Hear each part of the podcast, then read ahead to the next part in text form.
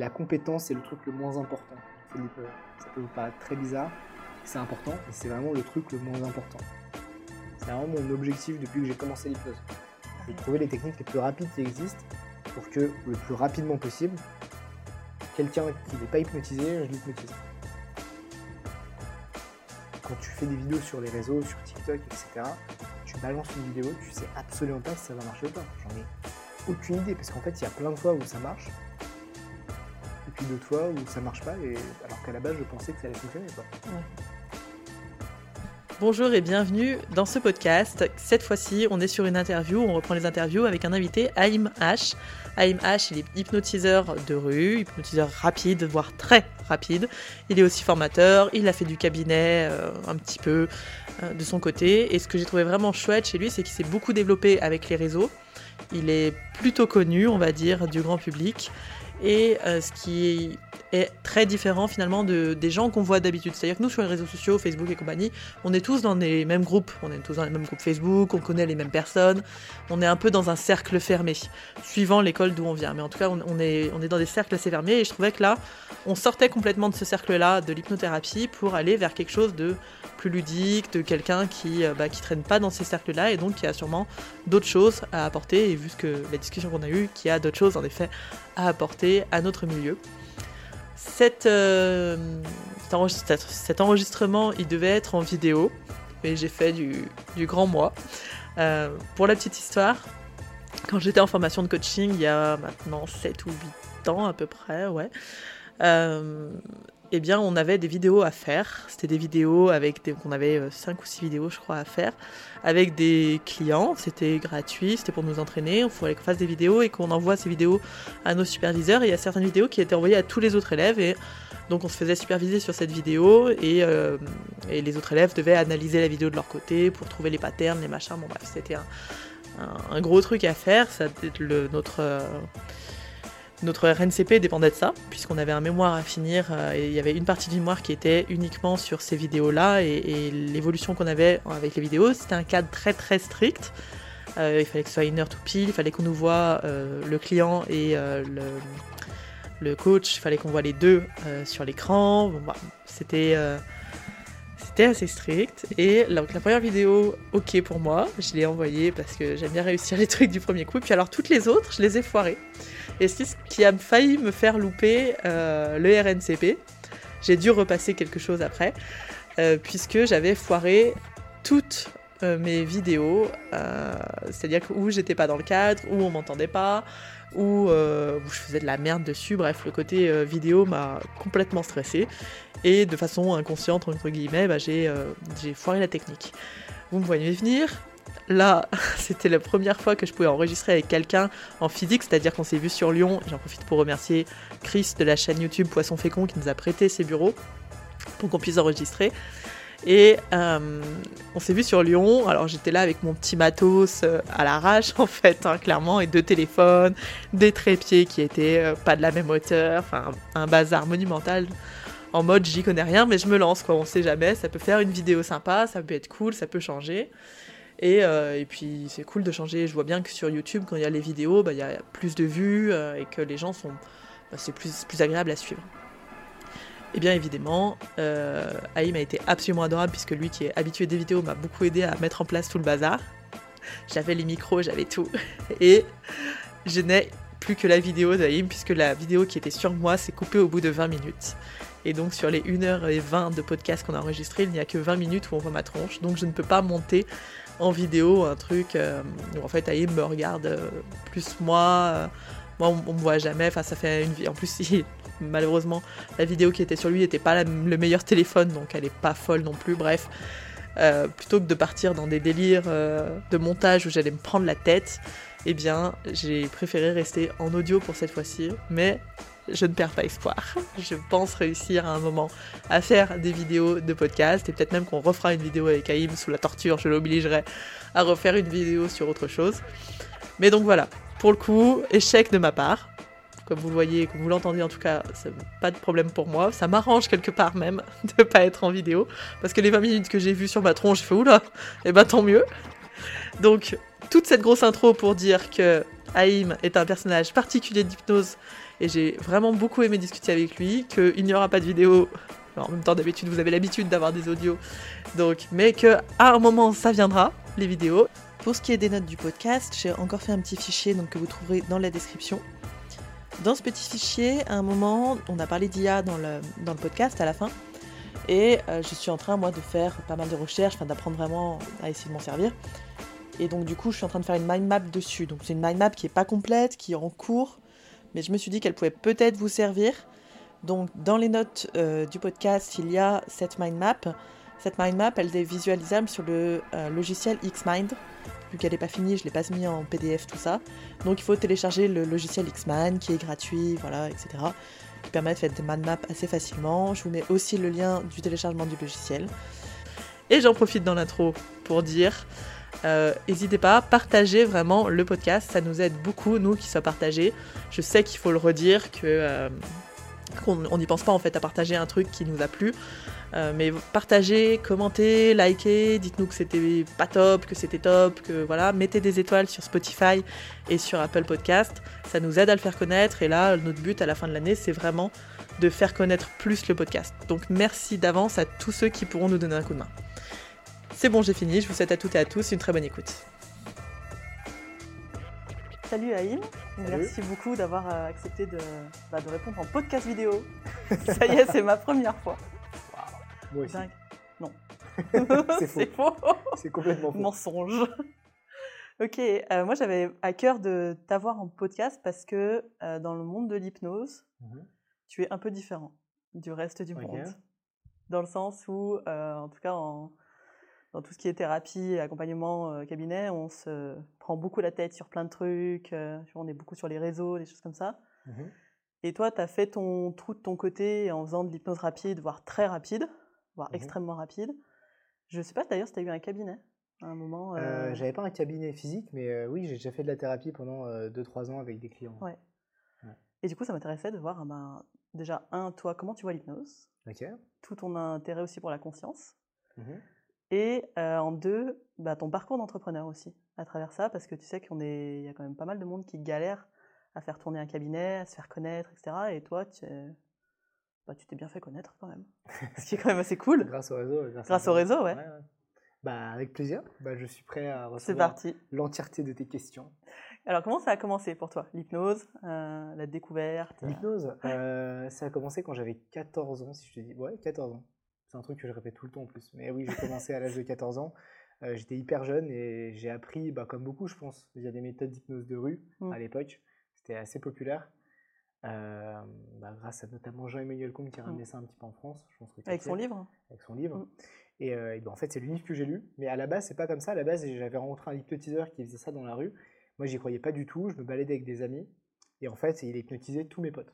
Donc, il les a mis, euh, alors pas par terre, parce qu'à l'époque, c'était mal vu de mettre les gens par terre. Alors je te rassure, toujours. non mais un peu moins, les mentalités elles changent. Mais, mais à l'époque c'était genre c'était pire qu'aujourd'hui. À l'époque vraiment ah ouais. mettre quelqu'un par terre, surtout dans la rue, c'était. Euh... C'était le faire pire quoi. Ah, c'était vraiment tu sais les mecs qui venaient vers toi comme ça ils faisaient. Euh, Arrête, je suis une de ces personnes qui fait comme ça. Ah, ah non. à l'époque bah, c'était pire. C'était pire, d'accord. c'était pire. Satan. Rien que d'évoquer le fait que bref. Ouais, c'était l'enfer. Du coup il faisait, il faisait, juste des injections sur des bancs quoi et il hypnotisait tout, euh, tous mes potes. Mm. Et c'était, euh, c'était, bah, en fait, c'était fou, quoi. Je me dis, mais qu'est-ce qu'il est en train de faire? Donc là, j'ai commencé à y croire, j'ai changé, changé, mon point de vue. Il m'a partagé, du coup, d'avoir inconscient. Est-ce qu'il t'a, toi, hypnotisé? Ou... Non, non, moi, j'étais bloqué, moi. J'étais trop impressionné. J'étais en mode, mais qu'est-ce qu'il fait? Donc, je me laissais pas faire. Je voulais voir absolument chaque euh, seconde de sa prestation, quoi. T'as découpé, quoi. Ouais, c'est ça. Et euh, bah, je pense que ça m'a un peu éveillé la flamme, tu vois, de la passion. Mmh. Et le lendemain, bah, je, à partir du lendemain, j'ai acheté le livre. Je n'avais pas beaucoup d'argent à l'époque, j'étais à peine étudiant, j'avais 14 ans. Donc je sais pas, j'ai négocié avec un pote, nos, nos parents ils, sont, ils nous ont filé chacun la moitié du livre parce qu'à l'époque il coûtait un peu cher. Et, euh, et on, on, je l'ai lu en une heure et j'ai commencé à tester, à tester, à pratiquer quoi, directement. Et après dans la rue quoi. Direct voilà, Ouais. Okay. Un mois plus tard quoi. Genre action euh, ouais, immédiate. Ouais, après je, voilà, j'étais jeune hein, donc euh, tu te poses pas trop de questions quoi. C'est l'avantage c'est l'avantage. Parce que c'est vrai qu'on hypnose. Bah ouais, parce qu'on voit, enfin, moi, pour avoir formé pas mal d'hypno, c'est vrai que le, le, truc qui bloque le plus, souvent, c'est mettre les gens en transe, en fait. Ouais. Ce qui est dommage pour un hypno. Ce qui est dommage, mais après, je te dirais que c'est souvent les, les hypnos qui mettent leurs propres barrières. hein. Mm. Si j'ai réussi à l'âge de 14 ans, et je suis pas le seul exemple, il y en a plein, c'est que vraiment, c'est pas si compliqué que ça, quoi. Ouais. Enfin, si tu dis que ça va l'être, oui, ça va l'être, mais... Après, on n'apprend pas non plus dans les écoles euh, vraiment les trans rapides. Tu sais, on est beaucoup plus encore. Ça commence à, pareil, à se décoincer un peu, mais Mhm. on est quand même encore sur des inductions très euh, Ouais, lentes et peut-être que tranquilles, machin. complètement, ouais. Alors, à l'époque, c'était... euh, alors, dé- déjà, qu'ils mettent des gens... Les, mises au sol, c'était mal vu, mais l'hypnose rapide, c'était un peu la même chose, quoi. Ouais. C'était seulement pour du ludique. C'était pas acceptable de... de ouais, je dis acceptable, mais à l'époque, gros, on, on me disait que c'était dangereux Mm. de faire de, de la rapide, de l'hypnose rapide, en fait, pour, euh, pour aider, pour euh, ce- en accompagner. cabinet, tu veux dire, Ouais, hein, pour accompagner. en cabinet. là. Ouais. Alors que finalement, c'est une mise en transe. Oui, c'est après ce que t'en fais, on s'en fout. quoi, C'est le même résultat qu'on recherche dans les deux cas, quoi. Mais bon, on y reviendra. Donc, toi, t'as commencé donc, tôt. Mhm. Ensuite, comment ça s'est passé pour toi? T'as continué dans la rue T'as fait de plus en plus de, de street Euh, alors, j'essaie de me remémorer. J'ai une très mauvaise mémoire. euh. À peu près. à peu près. Bah, alors, du coup, j'allais dans la rue. Dans mon, à mon souvenir, à l'époque, j'allais. En fait, je, je voulais sécher les cours pour aller hypnotiser dans la rue. Donc, j'y allais trois fois par semaine, quoi. J'allais tout le temps hypnotiser dans la rue. Donc, si vous habitiez à Amiens euh, à, à, à l'époque, en 2000. euh, je sais pas, il y a, il y, a quatre- il y a- il y a 12 ans, quoi. Il y a 12 ans. Mm. Ou il y a plutôt il y a 11 ans, 10, 11 ans. Bah, en fait, euh, j'étais dans la rue le jeudi, le vendredi, le samedi, le dimanche. euh, dès que je pouvais, en fait, je sortais hypnotiser, quoi. Mm. En gros. Ah putain, ça te passionnait. Ouais. Et à, à l'époque, c'était dingue parce qu'à l'époque, il suffisait juste qu'il y ait quelqu'un au milieu de la rue comme ça, et ça faisait Ouais, une un foule de gens. euh, il y avait 300 personnes parfois qui nous regardaient. Ça faisait parce qu'on était à plusieurs hypnotiseurs parce qu'après j'apprenais l'hypnose à mes potes. Donc après, on sortait tous Évidemment. et, et en fait, on était euh, tout le long de la rue et il y avait une, foule de gens, il y avait des flics qui passaient parfois. Enfin, c'était un délire quoi. Aujourd'hui, il faut, faut- c'est aussi possible de faire des foules de gens. On y arrive toujours, mais il faut faire un petit peu plus quoi. Ouais, moi, la dernière fois que je suis partie dans la rue pour hypnotiser, c'était suite à une formation, machin. Mhm. Et c'est vrai que bah, c'était à Paris, à Beaubourg. Ouais. Et ça s'arrête pas de fou non plus. Fallait plus aller chercher les gens que, euh, bah, que, en que, fait, ouais. euh, juste ils s'arrêtent et ils regardent. Et, et du coup, on discute. Et non, ça se faisait Bah, moins. les gens sont habitués maintenant. Tu vois, ma- maintenant justement, faut faire, euh, faut, faut aller un peu plus loin pour qu'ils s'arrêtent. Tu fais une mise au sol, par contre, les gens s'arrêtent. Là, ils te prennent un peu au sérieux, tu vois. Et alors, si tu mets entre deux chaises et que tu montes dessus, ouais. là, banco Là, c'est. Bon, ça, j'ai jamais fait, mais, euh, mais bon. Il n'y a pas besoin d'hypnose pour faire ça, d'ailleurs. Oui, C'est c'est un truc qu'on peut faire. euh, mais ça fait impressionnant. C'est sûr. Bah, c'est pour ça que c'est encore utilisé beaucoup en Mm. spectacle aujourd'hui, quoi. Ok, donc pratique, pratique, pratique, à Ouais. fond avec des potes et tout. Mhm. À un moment, tu... qu'est-ce qui s'est passé? T'as voulu en faire une profession ou ça s'est fait petit à petit comme ça? Euh, bah, en fait, à l'époque, moi, je voulais devenir dessinateur de BD.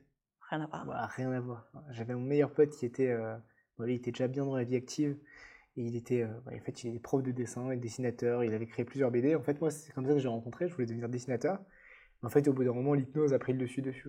A pris le dessus là-dessus, effectivement. C'est le, c'est le même mot. Et, euh, et du coup, bah, je- ouais, disons que j'ai voulu en faire mon métier par la suite, quoi. Mm. Sachant que, ouais, je pense que j'étais clairement inemployable à l'époque, comme aujourd'hui. Je pense que personne ne, ne peut m'employer aujourd'hui. Je connais ce problème. Donc, euh, de très mauvais employés. j'ai dû, euh, voilà, j'ai dû tracer ma voie euh, par moi-même, on va dire. Ouais. Et à un moment, tu as voulu faire un cabinet de thérapie ou vraiment pour toi c'était la street, le. Je voulais pas avoir un, un cabinet de thérapie, enfin physique. J'ai jamais été, j'ai jamais aimé les. T'enfermer Enfin, dans moi un en tout endroit. cas, ouais, m'enfermer dans un truc. J'avais des amis, des, des- des amis psychologues, etc. qui avaient un cabinet. Et quand je voyais toutes les charges, machin, les trucs à gérer, Ouais. il y a des gens qui peuvent adorer ça. Je peux comprendre d'avoir son petit lieu où tu, tous les jours, tu, je sais pas, t'y vas, etc. Moi, j'aime bien avoir le, la liberté de me dire, bah, je peux aller où je veux. euh, j'ai juste besoin d'un ordinateur ou juste de moi, de, de me balader d'endroit à endroit pour, pour travailler. De pas avoir un endroit physique dans lequel euh, bah, je vais exercer, par exemple, pendant 10 ans, etc. C'est pas mon truc, quoi. Quand je pratiquais des, des accompagnements en thérapie, euh, c'était en fait une sorte de forfait Mhm. que, mes, que les personnes que je coachais me payaient, tout simplement. Et en fait, moi, je les, re- soit je louais un cabinet pour la journée ou pour l'après-midi, soit du coup, je les retrouvais chez eux s'ils pr- s'ils préféraient que ce soit chez eux, etc. Bref, on- il y a vraiment moyen de s'arranger autrement. Euh. Ouais, carrément. Quand on débute, euh, Surtout, ouais, surtout quand on commence. Mais même quand on est euh, un peu plus avancé, hein. c'est vrai. on n'est pas obligé d'avoir un, d'avoir un cabinet. Quoi.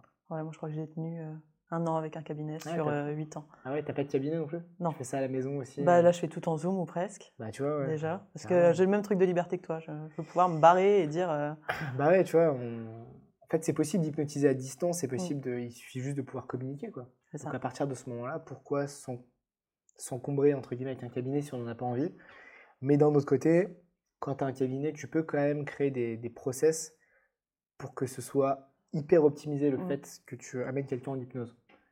Ça, c'est vraiment un truc. euh, bah, en fait, quand tu n'as pas de cabinet, tu mets une croix dessus quand même. Tout ce processus où la personne arrive dans un cabinet, tu l'accueilles, tu peux aussi le décorer d'une certaine manière Oui. pour que ça l'emmène déjà en hypnose à peine la personne elle a franchi le palier de ton cabinet. Ça, tu pourras pas le faire euh, Non. si t'en as pas, quoi. Tu mets un fond d'écran Zoom pourri. C'est On ça, sait voilà. jamais. ça peut marcher. ça, par exemple. Mais euh, Ouais, t'as raison, j'ai vu des cabinets d'hypno euh, hyper. euh, Alors, pas du tout dans le cabinet euh, Cozy Cozy Ikea, Ouais. mais vraiment des trucs, tu te dis, mais dans quoi je rentre en fait? Bah ouais, tu vois. Et c'est génial de faire un truc comme ça. C'est hypnotique, quoi. T'arrives, tu t'es déjà dedans, quoi. Ouais. J'avais une amie aussi, elle avait, un, un- elle avait un cabinet. Quand tu rentrais, t'avais une odeur d'encens et tout, t'avais une petite musique. T'étais déjà parti, quoi. Mm. Donc ouais, ça, tu peux pas jouer là-dessus. Après, t'as as, d'autres, il y a d'autres biais sur lesquels tu peux jouer quand t'es en ligne. hein. Déjà, Euh, du genre, euh, tu peux leur dire de regarder des vidéos en amont, tu peux Oui. leur euh, c'est vrai, envoyer des audios envoyer des audios. qui s'habituent déjà à ta voix ou des choses comme ça. Tu peux, je pense qu'il y a, même pas je pense, je suis, je suis sûr que même en ligne, puisque pour l'avoir déjà fait, tu as plein de petits trucs quand même sur lesquels tu peux jouer pour, euh, pour rendre le truc aussi hypnotique que possible. Faut pas oublier que l'hypnose, c'est quand même très contextuel. Quoi. Le Mm. contexte joue énormément. C'est vrai qu'on n'appuie pas beaucoup là-dessus. euh, Bah oui. C'est en train de partir, rien à voir avec les feuilles. Ah, hein, rien à voir, j'adore les digressions. oui, on n'en parle pas beaucoup, mais ouais, l'hypnose. On euh, parle pas beaucoup du contexte et de comment créer un contexte hyper favorable qui va faire que en fait ça va passer très vite et que Bah, les suggestions vont exactement. passer très vite Bah, quoi. moi, j'en parle beaucoup. Dans ta c'est formation. de c'est de la grosse pub. J'ai pris en otage ton podcast. J'adore. Je mettrais un gros truc pub à côté, tu sais, en Mais il y a- montage. il y, a- il y a un truc que moi j'appelle les contextes hyper hypnotiques. C'est des Ouais. contextes dans lesquels tu rentres et à peine tu es rentré dans ce contexte, tu es déjà hypnotisé. C'est ce que fait par exemple, euh, bah, c'est ce que font d'ailleurs tous les hypnotiseurs qu'on suit là, j'y pense. Mesmer par exemple. Mmh. Lui, il sait faire des contextes hyper hypnotiques. Son spectacle là, bah oui, t'arrives dans sa salle de spectacle, il te met dans un contexte, il te montre des vidéos avant, etc. Ça va vite en plus, il y a de la musique, il y a du son, il y a du bruit. Enfin, Ouais, moi j'étais déjà en transe euh, avant d'avoir commencé le spectacle, j'étais ok. c'est bon, Mais, euh, mais tu vois, on peut, on peut aussi parler de bah, les cabinets publics de Kevin Fidel, c'est la même chose. totalement. C'est comme de l'hypnose de spectacle. hein. C'est juste que là, c'est tourné thérapie. Mm. Et il se met sur scène, il y a plein de gens qui le regardent. euh, les gens s'attendent à se faire hypnotiser. Je sais pas ce qu'il dit au début, j'y suis jamais allé. La seule fois où j'ai pris un- une place pour un cabinet public, en fait, ils ont annulé les places la veille. Dommage. Dommage. Du coup, je suis pas allé. Du coup, j'ai pas pu analyser le contexte euh, vraiment. Mais quand tu vois les vidéos, en tout cas, Ouais. euh, t'imagines, t'es dans une salle, il y a plein de monde, tout le monde le regarde en plein milieu, te regarde te faire hypnotiser aussi, Mm. en plein milieu d'une scène. C'est euh, c'est un contexte hyper hypnotique. Et puis c'est toujours le même. Pour le coup, il y a toujours les. Alors je regarde nos tabourets là, mais il y a toujours les deux mêmes tabourets, enfin des tabourets hauts. Donc on est habitué. En plus, les euh, cabinets publics, on en a vu masse maintenant sur YouTube. Bah ouais, si, alors si t'es habitué en plus à regarder les cabinets. Puis il y a- plein d'hypnos qui vont voir les cabinets publics. Ouais, alors là, c'est là, c'est bon, t'es banco. à peine t'as acheté ton billet que t'es déjà Bah, c'est ça. Et puis tu as les biais d'autorité du fait que toi, tu es sur scène. C'est comme quand on est formateur. Mais quand on est formateur, mais tout passe. Bah oui, complètement. C'est la folie. Que Ah, pas du tout en cabinet. Hein. Ah ouais, ouais. C'est dingue. Vrai. Quand t'es formateur aussi, quand tu es. euh, euh, bah, en fait, c'est pareil que. Quand, oui, c'est ça, c'est quand t'es professeur. Moi, j'ai déjà donné un cours d'hypnose, mais alors rien à voir à des infirmiers, Mm. en école d'infirmiers. Et euh, alors, c'était. J'hypnotisais même pas des gens. Et parfois, je parlais, il y en a qui tombaient. Mais alors que j'avais pas fait d'hypnose. hein. C'est ouf. Et Il y en a qui tombaient, quoi. Il y en a qui se sentaient pas bien. Mm. Il y en a, et alors, je me souviens, c'était vraiment choquant. C'est là que je me suis dit que vraiment être professeur, globalement, ça te donne un pouvoir qui est euh, colossal. Je donnais mon cours à des infirmiers, je leur parlais, mais vraiment pas encore d'hypnose, j'avais pas fait de démonstration ou quoi que ce soit. Et t'en as un euh, qui se lève et qui se met à pleurer, quoi. En fait, il, il fait une sorte d'abréaction, Mm. alors que je n'ai pas hypnotisé. Donc là, j'ai dû l'hypnotiser. Alors, il est parti tout de suite, j'ai dû l'hypnotiser, j'ai stoppé le truc, Mm. etc. Après, il allait bien mieux, mais ça m'a choqué. Je me suis dit, mais attends, c'est pas possible. Je suis juste un prof, quoi. Mm. En fait, oui, quand tu es professeur, notamment avec des étudiants, etc., Oui. tu as un pouvoir sur les élèves qui, est, qui est incroyable.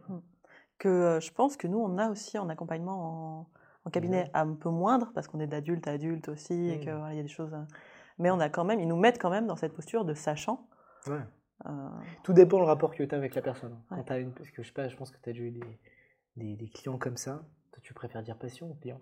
Ah, alors, je vais être. Moi, je suis la casse-couille. C'est quoi la c'est client. client? Client, Ah, parce que bah, moi patient, c'est. Ouais, médical. Ouais, je trouve aussi. Enfin, je, suis- Ouais. je suis, je suis d'avis de, de dire client aussi. hein. Euh, et du coup, bah, quand tu as un client en face de toi, qui, je pense que ça t'est déjà arrivé d'avoir quelqu'un qui est hyper en contradiction, tu sais. Qui ah, t'arriveras pas à m'hypnotiser. c'est- Insupportable. ouais. Ça va dépendre. Le défi, quoi. Ouais. Ouais, c'est rigolo d'ailleurs à apprendre à gérer euh, ce genre de personnes aussi. Comment euh. tu fais toi pour les gérer? Alors, moi, je les gère pas.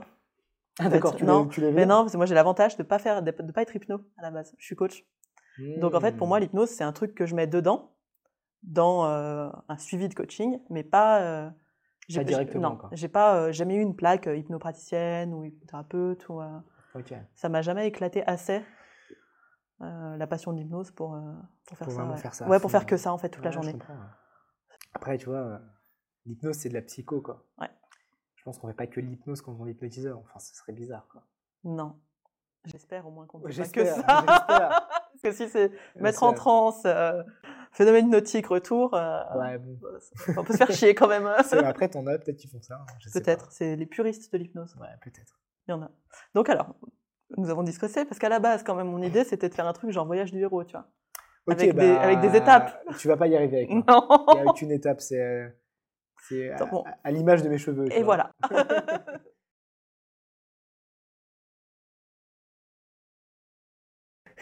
ok, donc, pas de cabinet euh, précis, Ouais. vraiment euh, comme tu as envie, quoi. Et euh, beaucoup sur l'hypnose rapide, voire Mhm. ultra rapide. Alors, pas à l'époque, hein, c'est pas arrivé comme ça. hein. Ok, À l'époque, Ça a moi, j'étais, temps, moi, j'ai cru tout ce qu'on m'a dit. hein. J'étais en mode, bon, ok, pas d'hypnose rapide pour de la thérapie. parce que tu t'es formé en thérapie, du coup. Ah ouais, je me suis formé en thérapie. J'en souviens, la première formation que j'ai faite, c'était en Belgique. Je vais pas citer de nom. C'était en Belgique avec un grand hypnotiseur belge, soi-disant, qui passait à la télé, machin. Donc j'y vais. Euh, et en fait, ça m'a dégoûté. Merde. Non, mais c'était horrible. C'est-à-dire que j'ai payé, euh, bon, voilà, je peux pas dire combien enfin, si je peux le dire, j'ai payé plus de Oui. 1000, euh, plus de 1000 euros, 1500 euros avec les frais, etc. La formation, je vais là-bas, je suis la formation. C'est des trucs que, alors, on a passé une journée complète à parler de l'histoire de l'hypnose. Je mais Mais Google je existe. m'en fous de l'histoire de l'hypnose, putain. Alors maintenant, il y a ChatGPT en plus, Ah bah, plus rapide. génie, euh, ChatGPT. Bref, une journée entière sur l'histoire de l'hypnose. Deuxième jour, on parle un peu de pratique, mais c'est des trucs que je connais déjà. genre, le gars nous explique ce que c'est qu'une induction, quoi. En plus, il explique mal. Enfin bref, c'était horrible. Et puis troisième jour, euh, un peu de pratique, mais vraiment des trucs. euh, on aurait dit de la relaxation. Oui, bah habituel. Voilà. Et puis derrière, alors il détestait l'hypnose rapide. Pour lui, c'était un truc euh, à abolir par-dessus tout parce que c'était dangereux pour les personnes. Euh, bah, en fait, pour les clients, quoi. Enfin, pour les patients, lui, il était psychiatre. Donc, euh, Il- l'expliquait. Il l'expliquait cette dangerosité pour lui ou Alors, quand je posais des questions, c'était non, c'est dangereux. Ok. Alors, et d'ailleurs, il y avait une contradiction, il n'a pas su me répondre parce que ces, ces gens disaient, parce qu'il y a plusieurs personnes qui étaient d'accord avec lui quand même, ils nous disaient que c'était quand même dangereux de pratiquer l'hypnose rapide parce que euh, ça pouvait créer des changements trop rapides, etc. C'était soi-disant leur. euh, et qu'on ne pouvait pas contrôler. Mais de l'autre côté, ils disaient que c'était moins puissant que l'hypnose progressive parce qu'on ne pouvait pas créer des changements sur le long terme. D'accord. Et du coup, je, et quand je lui ai dit ça, il m'a dit, eh ben, en fait, il m'a pas répondu, quoi. Il a, il a bugué. Et alors, bon, alors pour lui, l'hypnose de rue, c'était encore pire. Et euh, bref, du coup, j'ai. Alors, le plus drôle, c'est qu'à la fin de cette formation, ce qu'il a fait, c'est qu'il nous a fait un- une sorte de, de tour, en fait, où il a fait le, test des doigts aimantés à tout le monde. Mhm. Je me dis, mais attends, il se fout de notre gueule, là. Il nous a parlé que l'hypnose C'est rapide, c'est de la merde. Ah, mais c'est n'importe quoi. Donc il nous fait ça à tout le monde. Euh, bah, en fait, euh, il le fait assez mal. Donc en- la réalité, c'est qu'il y avait à peu près 150 personnes dans la salle. Euh, Peut-être 100 personnes, pardon, pas 150. Vous étiez- On était beaucoup. Oui, nombreux On était très nombreux. Il y avait des, en fait, il avait proposé ça à ses, à ses étudiants, je pense. On était nombreux. Et, euh, et du, je pense pas qu'on ait payé tous aussi cher. Non, bah non. Bah, Non, non, sinon, sinon Oui. c'est bien hein, pour lui. C'était les gens qui étaient hors université qui payaient D'accord. le, le prix, euh, le prix fort, je pense, ce qui était mon cas. Et du coup, euh, il, nous, euh, il nous faisait le test, etc. Enfin, il nous a fait le test. Il y a une personne qui est montée sur scène, Mhm. puis il a fait une induction rapide, mais timide, quoi. C'est-à-dire qu'il il tremblait dans la voix. C'était très dur pour lui, quoi. C'était un moment très compliqué. Et c'est comme ça qu'il a terminé son, sa formation. Juste, mais juste après, non, juste après, il nous a fait une petite publicité quand même pour la formation supérieure. Et, euh, et du coup, c'est comme ça qu'il a fini son truc. Quoi. Et je me suis dit, mais attends, j'ai fait trois jours de formation pour ça. Et donc là, j'avoue, j'ai commencé à faire tilt, mais par la suite, je me suis vraiment formé un peu plus, j'ai lu des bouquins, etc. Et le truc qui m'a vraiment fait, euh, fait bugger, c'est une expérience que j'avais vécue dans la rue, du coup, dans un parc. D'ailleurs, j'étais avec Chris, parce que là, du coup, on est dans les locaux de, de, Chris, Poisson Fécond. Tu le sais, mais je le dis pour la caméra. Et euh, du coup, bah, j'étais avec lui, je me baladais, euh, on se baladait dans les parcs, on faisait de l'hypnose de rue. Et moi, c'était une période où j'apprenais beaucoup l'hypnothérapie, l'hypnose ericksonienne, comme on l'appelle en France. Alors qu'Erickson pratiquait l'hypnose rapide. Hein. mais, mais du coup, j'étais en train de me balader dans un parc pour faire de l'hypnose je galérais. J'enchaînais les échecs, un échec, deux échecs, trois échecs. Parce que j'essayais de faire de l'éricksonienne comme on l'écrit dans les livres. Ah ouais, dans un parc, ça devait tellement pas passer. C'était pas possible, quoi. Puis là, je vois un gamin de 14 ans juste à côté de nous hein, qui mettait des mecs par terre, à la pelle. Une hypnose rapide, oh, quoi. putain. Et je me dis, mais attends, mais il y a 14 ans, ça m'a rappelé moi à l'époque. Il y a 14 ans, il met, il les met par terre. Chris, en plus, il est un peu taquin, il me fait, bah, tu vois, lui, il y arrive alors qu'il est plus jeune et tout. Le pire, c'est que ce ce petit me suivait sur les réseaux. Oh non non, mais c'était trop bizarre. Et du coup, ça m'a fait un déclic. Je me suis dit, mais attends, c'est pas possible. Et j'ai appris un truc après cette expérience. On le dira à la fin du podcast. Comme ça, ils vont le regarder jusqu'au bout. Et là, il va falloir que je me rappelle de poser la question du truc après à la fin de l'émission. J'y penserai. Très bien. Peut-être pas. Sinon, je le mettrai dans les commentaires. Ok. Euh, donc, là, à ce moment-là, tu te dis, ben moi, l'hypnose ericksonienne, soi-disant en effet ericksonienne, euh, en tout cas, l'hypnose PNL actuellement qu'on propose, euh, relaxation, méditation, machin patin, c'est pas pour moi. Ouais, je me dis, non, c'est bon. Ma zone de génie, c'est l'hypnose rapide. Là, j'ai des résultats faciles. Euh, et en fait, je comprenais pas d'où venait cette croyance que l'hypnose rapide était dangereuse et, et pouvait pas créer des, des vrais changements chez les gens. Quoi. C'est une bonne question. J'imagine que ça vient des spectacles, mais encore même pas, je sais pas. Je, je sais pas. Je sais pas. J'ai jamais bien compris cette et qui existe toujours un petit peu cette opposition de spectacle thérapie. Ouais, toujours. Pas de hein. sens, mais toujours. Je sais, je sais pas pourquoi. Je sais pas d'où ça vient. Euh, je pense que ça vient d'une. Il y a longtemps, peut-être quand ça arrive en France, les thérapeutes, ils avaient peur de, de faire des trucs qu'ils n'avaient pas envie chez, les, chez leurs clients, donc. Euh... Je sais pas. Écoutez, si vous savez en commentaire, dites-nous. Ouais, Parce que nous, ça nous intéresse. Euh, La peur de l'hypnose rapide, euh, pourquoi? Je sais pas. Ok, à ce moment-là, qu'est-ce que tu fais? Tu, euh, tu, tu, te dis, allez, full hypnose euh, rapide, euh, en avant sur TikTok, ou il y a encore des, des étapes bah, À ce moment-là, je me forme plus à l'hypnose rapide, je vais plus loin de trucs, je refais, je, sais pas, je, je, vais à la rencontre de plein d'hypnotiseurs, de psychologues, de... Je sais pas, après, c'est passé plein de trucs, quoi. Mmh. Les réseaux, ça arrivait bien plus... Enfin, non, j'étais déjà sur YouTube à l'époque. Il y a des vieilles vidéos de moi sur YouTube où j'ai... Je suis très jeune, j'ai moins de cheveux aussi. Et, euh, et après TikTok, c'était quoi Il y a trois ans, je pense. Confinement. Euh, après le confinement, quand même. J'aurais dû me lancer pendant le confinement, j'aurais bien plus d'abonnés aujourd'hui. Mais je, j'étais, je faisais partie des aigris pendant le confinement qui disaient ouais, TikTok, c'est de la merde. C'est pour les jeunes, etc. je connais cette posture. et après, j'ai changé d'avis. Mais j'aurais dû changer d'avis un peu avant. Ok, c'est intéressant. Je reviens juste sur le fait que tu as rencontré beaucoup de monde. Euh, Tu as un gros réseau en fait de, de gens que tu connais. En quoi c'est important pour toi ça d'avoir rencontré autant de monde? En quoi ça t'a aidé? Euh, Je pense que c'est parce que j'ai une facilité à rencontrer les gens. Mmh. Euh, mais tu vois, c'est des trucs tout bêtes. Hein, tu vois, là, par exemple, je préfère te voir en vrai. Donc, par email, quand tu m'as contacté pour le podcast, je vais te dire bah, Attends, je passe à Lyon à tel moment, viens, on se capte. C'est un truc tout bête. Hein. Mmh. En fait, à force, au bout d'un moment, je rencontre bah, en fait, tout le monde, je rencontre plein de gens. Mais disons que le réseau, c'est peut-être alors ça dépend, ça, dépend pour tes objectifs, mais je dirais que le réseau, c'est peut-être 20% de ce qui est important. Quoi. Ouais. C'est voilà, c'est pas non plus, euh, c'est pas le truc qui, en fait, ça peut tout changer, mais pas forcément. c'est un peu bizarre comme réponse. Mais, euh, mais tu vois, par exemple, bah, quelqu'un comme Chris que j'ai rencontré, c'est un truc qui a changé beaucoup ma vie. Euh, parce que, oui, du coup, je, résume. Après, je suis venu habiter à Lyon avec lui, etc. Donc, c'est un truc qui a, qui a, changé beaucoup de choses, mais c'est pas le cas pour chaque personne que je vais rencontrer, quoi. Ouais. sûr. Il y a des fois une rencontre comme ça, qui fait que. Vu que c'est un truc qui est assez facile pour moi, euh, je le fais. Mais je pense que si c'est dur pour quelqu'un qui m'écoute, par exemple, c'est pas non plus quelque chose d'obligatoire. Hum, On va Le- pas planter complètement son câble si. euh, Pas du tout. Surtout quand on va être thérapeute, le c'est juste de, de taffer, de, de taffer, de, de comprendre un petit peu euh, tous les tenants et les aboutissants de comment ça fonctionne, etc. Un peu, un peu de marketing, je sais que c'est un gros mot aujourd'hui, mais, euh, mais voilà, c'est les choses les plus importantes. Quoi. Donc, je crois qu'on peut pas trop passer à côté maintenant du marketing. Bah, même depuis toujours, hein, moi je pense que Jésus est un- un- était un très bon marketeur. C'est vrai qu'il a bien vendu son histoire. On en parle encore aujourd'hui, tu vois. donc, Storytelling euh, de ouf. Ah ouais, vraiment. euh, Donc non, non, lui, je, je pense qu'il a... À l'époque, quand tu étais bon en marketing, c'était un truc de fou. Aujourd'hui, c'est une nécessité, effectivement. Mm. C'est peut-être encore plus important. Bah, il y a de plus en plus de concurrence de toute façon, quoi qu'il arrive. ça. Donc, euh, Donc ouais, il faut, il faut comprendre euh, un peu comment ça fonctionne. Quoi. Je pense que les, même les. Quand tu comprends tout ce qui se passe autour de l'hypnose, de la psychologie, etc., ça te sert en marketing. Ouais, ouais, tout à fait. aussi. ouais. Alors en marketing, peut-être pas. Parce que je dissocie vraiment euh, la, la notion commerciale et la notion de marketing. C'est vraiment deux choses différentes. Commercial, c'est quelqu'un qui va réussir, par exemple, à te, à te raconter des histoires au téléphone, etc. Qui va réussir à, à te vendre un truc, en fait. Mhm. en direct, en one and one, on va dire, euh, pour parler américain. Euh, marketing, ça va plus être parler à la masse, Mm. parler à la masse, et ça c'est très très dur pour la plupart des gens, parce qu'on a autant on a des outils qui vont nous permettre de communiquer euh, bah, en, en petits groupes, Mhm. une, deux, trois, quatre, cinq personnes.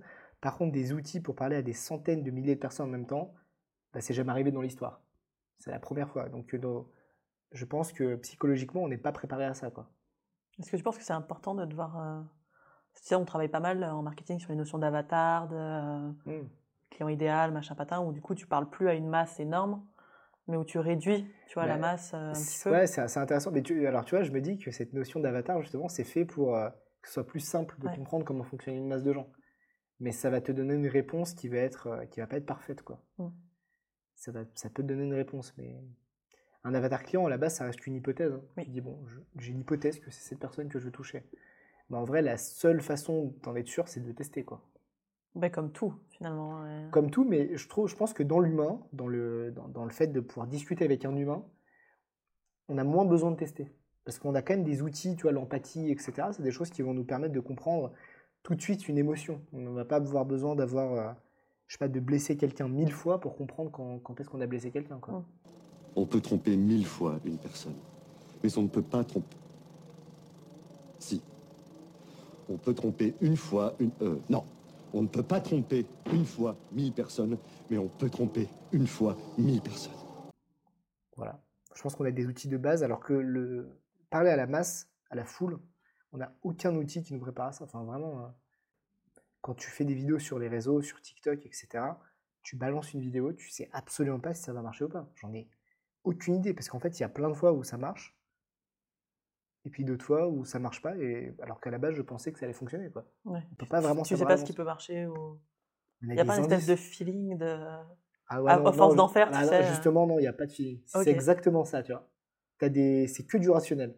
Et du coup, tu vas pas très loin avec du rationnel. Hmm. T'as aucun feeling. Tu peux avoir un feeling que ça va marcher, ça va pas marcher. Le feeling, faut absolument pas l'écouter. Enfin, en tout cas, euh, pour la plupart des créateurs, c'est très rare. Je crois que j'en ai vu peut-être deux ou trois des créateurs sur les, la plusieurs centaines de créateurs que j'ai rencontrés qui ont vraiment un feeling sur ce qui va marcher ou pas. Mais c'est euh, c'est extrêmement rare. Et eux, ils le sentent. Ils sentent quand la vidéo va marcher. Tu sais, ils le sentent là, quoi. Moi, j'ai aucune sensation, euh, ou en tout cas, je l'écoute pas ma sensation à ce moment-là parce que elle est, elle est faussée la plus... tout le temps, en fait. Ouais. C'est pas la plupart du temps, c'est vraiment. C'est c'est aussi faussé que le hasard, quoi. Ok. Donc, maintenant, toi, tu te développes via les vidéos, via les réseaux. Ouais. Tu es d'ailleurs bien connu pour ça, là. Tu es un peu l'hypno français qu'on voit le plus sur les réseaux. euh. Je sais pas, ça dépend des algorithmes. Pas, je, suis pas, je pense pas être celui qui a le plus d'abonnés. Mais oui, on me voit. En tout cas, en francophonie, je pense que Ouais. ouais, on me voit pas mal quand même. Ok. Comment tu gères, alors, question là, pour moi, parce que ça m'intéresse, euh, comment tu gères les critiques? Est-ce que tu les gères pas, tu t'en fous et voilà? Ou comment tu as développé cette capacité à passer outre la critique je sais pas? Euh, Waouh, bonne question. Ça dépend des critiques. Je vais les trier différemment. euh. Ouais, ça, ça va vraiment dépendre. Quoi. Souvent, ça me fait rire en fait. Ça me, je m'amuse un peu avec les critiques. Ouais, ça me, ça me touche pas spécialement, j'avoue. euh.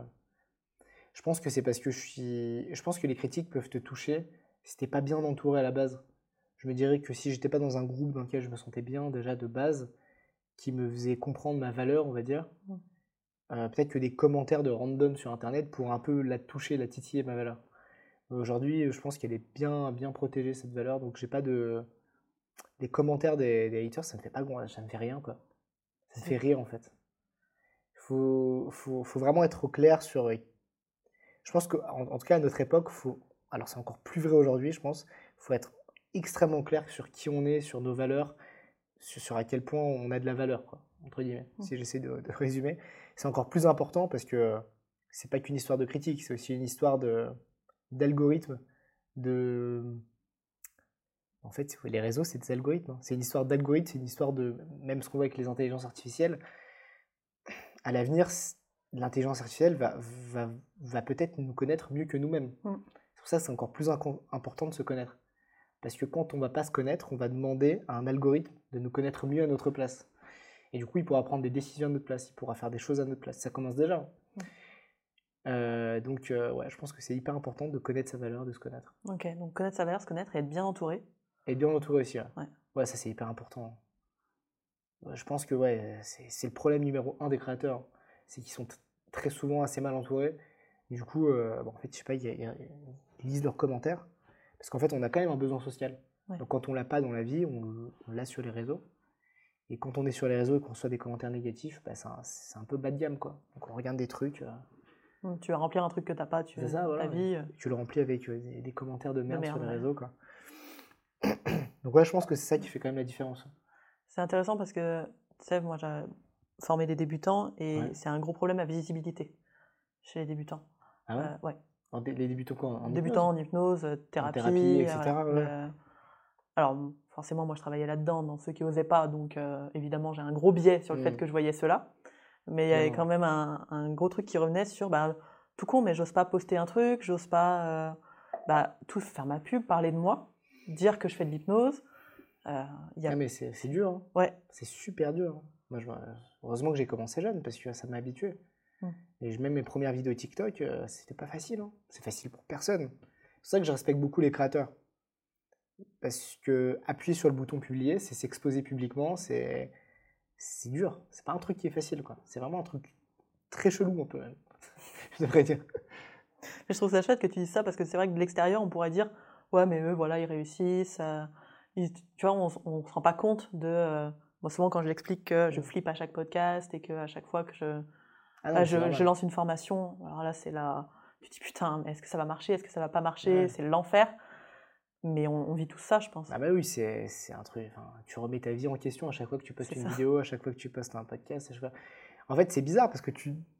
C'est quand même bizarre de créateur. Tu, tu, tu viens mettre du temps, de la générosité dans un truc, et tu peux mettre beaucoup de temps, et derrière tu le postes et ça va avoir aucun résultat. Les gens vont en avoir rien à foutre.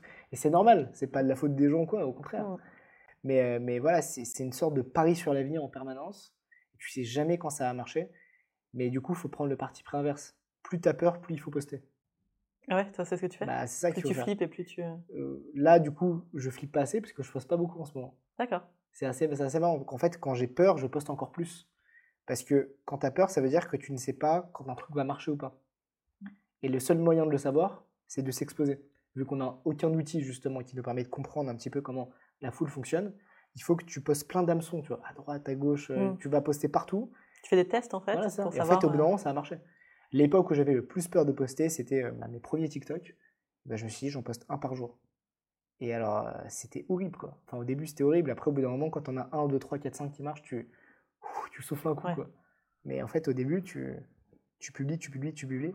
Et ça qui est bien avec TikTok, c'est que tu peux itérer très rapidement.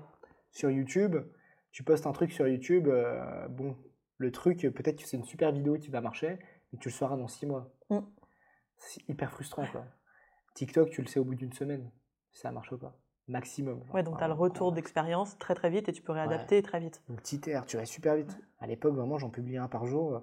Le lendemain, j'avais déjà oublié le TikTok d'avant-hier parce que j'étais déjà sur celui de demain, quoi. C'est intéressant ça, de ne pas rester aussi sur ce que tu as fait et de continuer à être dans l'action en fait. Ah, c'est ça.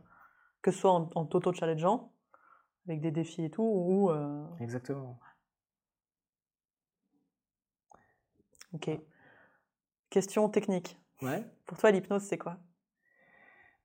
Très bonne question. Alors, ce que je dis toujours, alors très souvent, alors, Alors, si tu me dis, c'est comme Alors, quand on conduit une voiture voilà, ou quand on lit un livre, je me casse. justement, les- beaucoup d'hypnotiseurs vont te dire ça. Ouais. C'est un état de conscience modifié. Exemple, quand vous lisez une voiture, quand vous lisez un livre, ou quand vous conduisez une voiture, aura une voiture, bon, C'est bizarre, mais c'est euh, ok. rupture du pattern. Complet. Euh, T'as vu, j'ai bugué. Alors, pour moi, ça, c'est un aspect de l'hypnose Ouais. Que j'appelle la tunnelisation. C'est pas moi qui appelle ça, c'est quand j'ai lu des études sur l'hypnose, c'est comme ça que les chercheurs appellent ça. La tunnelisation attentionnelle. Le fait d'être focalisé sur une chose et rien d'autre. Mhm. Alors, du coup, pour moi, il y a trois critères euh, pour que je valide que quelqu'un soit bel et bien sous hypnose. Parce qu'aujourd'hui, on sait que l'hypnose, c'est pas un état, mais un ensemble de processus. Mhm. Simplement parce qu'on peut être dans plein d'états différents quand on est sous hypnose. On peut être surexcité, on peut être. En fait, il n'y a pas de. Alors, il y a une, désa- il y a- il y a- il y a du- il y a une désactivation pardon, du DMN au niveau du, du cerveau. Euh, c'est le seul point commun qu'on pourrait peut-être euh, voir entre tous les états d'hypnose. Mais bon, c'est vraiment un indice assez faible par rapport au fait de penser que c'est plutôt un tas de processus. Et donc pour moi, les trois processus distincts que, que, voilà, que j'évalue quand j'hypnotise quelqu'un, ça va être premièrement la tunnelisation. Ouais. Donc la personne doit être concentrée sur une chose et rien d'autre, en gros sur mes paroles. Deuxième euh, critère que- qui est pour moi hyper important, et c'est marrant, j'en ai jamais entendu des hypnotiseurs en parler. Pourtant, dans des études, c'est écrit comme ça. hein. C'est la, la- le principe de désagentivité. La personne que tu hypnotises n'est plus agente d'elle-même. Ça veut dire que, en fait, on a, notre cerveau nous envoie en permanence l'illusion qu'on a un contrôle sur le monde. Par exemple, si là vous bougez votre bras, il va vous donner la sensation que c'est vous qui avez bougé votre bras. Ça va être la sensation de volonté d'ailleurs. C'est un peu de là que vient le libre arbitre, la sensation d'être libre, la sensation d'être décisionnaire de nos actions. Il faut savoir que c'est qu'une illusion que notre cerveau nous envoie et qu'en réalité, euh, il y a il y a plusieurs études qui ont montré que par exemple, quand je prends ce verre, ce qui se passe, c'est que mon cerveau enclenche le geste que je vais prendre le verre et que juste après, il m'envoie la sensation que c'est moi qui le fais.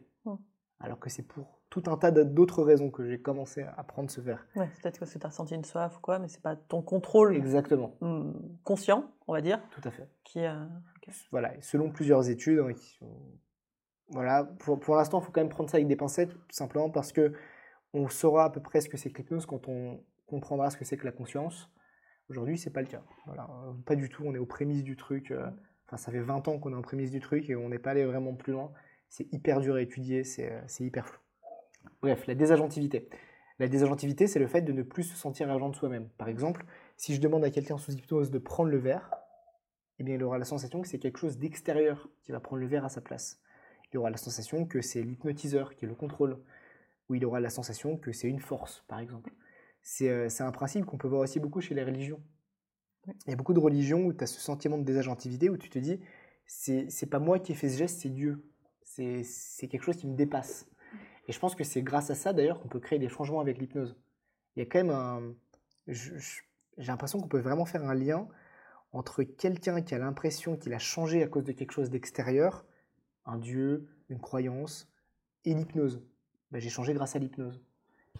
C'était pas sous mon contrôle, il y a un truc au-delà de moi-même qui m'a changé. Euh, et ça qui est très intéressant dans la désagentivité, c'est pour ça que c'est pour moi un des critères absolus à l'hypnose. Enfin, absolu, tout cas très important à valider pour que je me dise là, cette personne a été hypnotisée. Je dois valider que là, elle n'est plus tout à fait agente d'elle-même. Est-ce que tu rapproches ça des automatismes Enfin, je repense phénomène hypnotique, Ouais.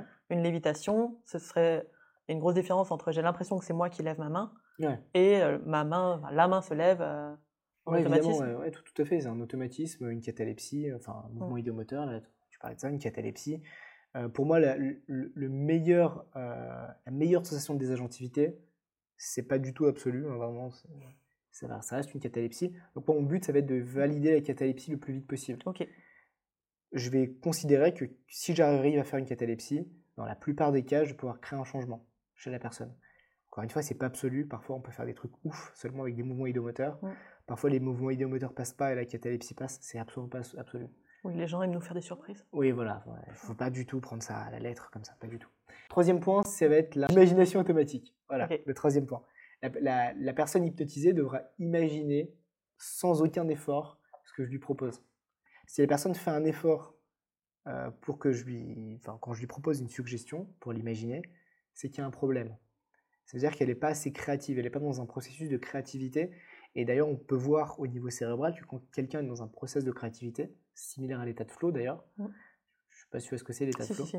Je me rappelle jamais le nom de l'auteur, la. Miali, machin. Ouais, il a un nom extrêmement étrange. Tu as les trois autoroutes du cerveau qui Mm. sont connectées entre elles, ce qui n'est pas le cas quand on n'est pas dans un processus de créativité. Je suspecte qu'en hypnose, c'est la même chose. Ok. Du coup, il faut que la personne, selon moi, soit dans cette espèce de process de créativité où, euh, où c'est facile en fait d'imaginer, où c'est facile d'avoir des images, en tout cas de ressentir ce que je lui demande de ressentir. Oui, parce que tu différencies imaginer de visualiser, j'imagine. Oui, voilà, ouais, bah, dans, voilà, euh. dans cette terminologie-là, imaginer, ça me requérait plus un effort. Ok. Visualiser, enfin, je sais pas, c'est ce que tu voulais dire? Imaginer, euh, ça peut être ben, par du, euh, du corporel, du visuel, du Ok, ce que tu veux, que Mm. visualiser. alors là, je dis vraiment pour les hypnos de- en thérapie qui sont vraiment en, en galère des fois avec euh, mon patient n'arrive pas à imaginer ça. Ou, euh, Bah, par exemple, si, si quelqu'un si, si quelqu'un te dit, ton client, ton patient te dit, j'arrive pas à imaginer ça, il peut pas être sous hypnose. ok. Quelqu'un sous hypnose, Ah, c'est tu sais que tu dois reprendre le process. Quoi. Ouais, il y, a un- il y a un truc qui cloche. Quelqu'un sous hypnose, ça doit être. C'est immédiat, il y, y a une réaction qui est immédiate. C'est comme un réactif, un truc chimique. Tu lui dis un truc, il se passe quelque chose. Pas forcément ce à quoi tu t'attendais, mais en tout cas, il se passe un truc qui ne, qui ne requiert aucun effort. quoi. Par exemple, tu dis, imagine du bleu, il dit, ah non, c'est pas bleu, c'est orange. C'est bon, c'est automatique. Il n'a pas décidé lui-même que ce soit orange. Pour euh, reprendre par- point par point, Ouais. dans le premier, comment tu fais pour euh, augmenter cette, euh, bah, le fait qu'ils te suivent en fait L'engagement, je sais pas comment tu vas appeler ça, mais Waouh, il y a plein de techniques. Ça, je pourrais en parler. tu en mets quelques-unes, parce que sinon après on va donner toute ta formation, ça va être le bordel. Ce serait, c'est- Mais- ce serait très, c'est très dur de donner toute ma formation. Il y a de. Alors on va donner que quelques-unes. Euh, Waouh, mais alors ça peut être une rupture du pattern, tu vois. Ouais. Ça peut être euh, ça, pour tunneliser la personne. Ça Ouais. peut être l'environnement. Tu peux jouer avec le contexte. Tu peux jouer avec les ruptures du pattern. Ça sert à ça. hein, Ça tunnelise immédiatement une rupture du pattern. Tu peux, je- bah, après c'est la suggestion. Mm. Euh, c'est tout dépend du contexte aussi. Si t'es dans la rue, si t'es en cabinet, etc. Ce sera des choses différentes. Euh, tu peux jouer sur plusieurs sens en même temps. Bref, il y a plein de trucs. Mm. Est-ce que tu joues sur, euh, je sais pas, toi, ta posture ou ton non-verbal ou euh, le fait d'avoir, tu sais, souvent on, a- on entend dans les hypnotiseurs de spectacle qu'ils ont, bah, ils sont plus sur d'eux, en fait. Ils sont plus sur d'eux que les hypnothérapie sont. Je pense que la plupart du temps, ouais, j'ai une posture, euh, on va dire, ascendante par rapport à la personne que j'hypnotise, mais pas toujours.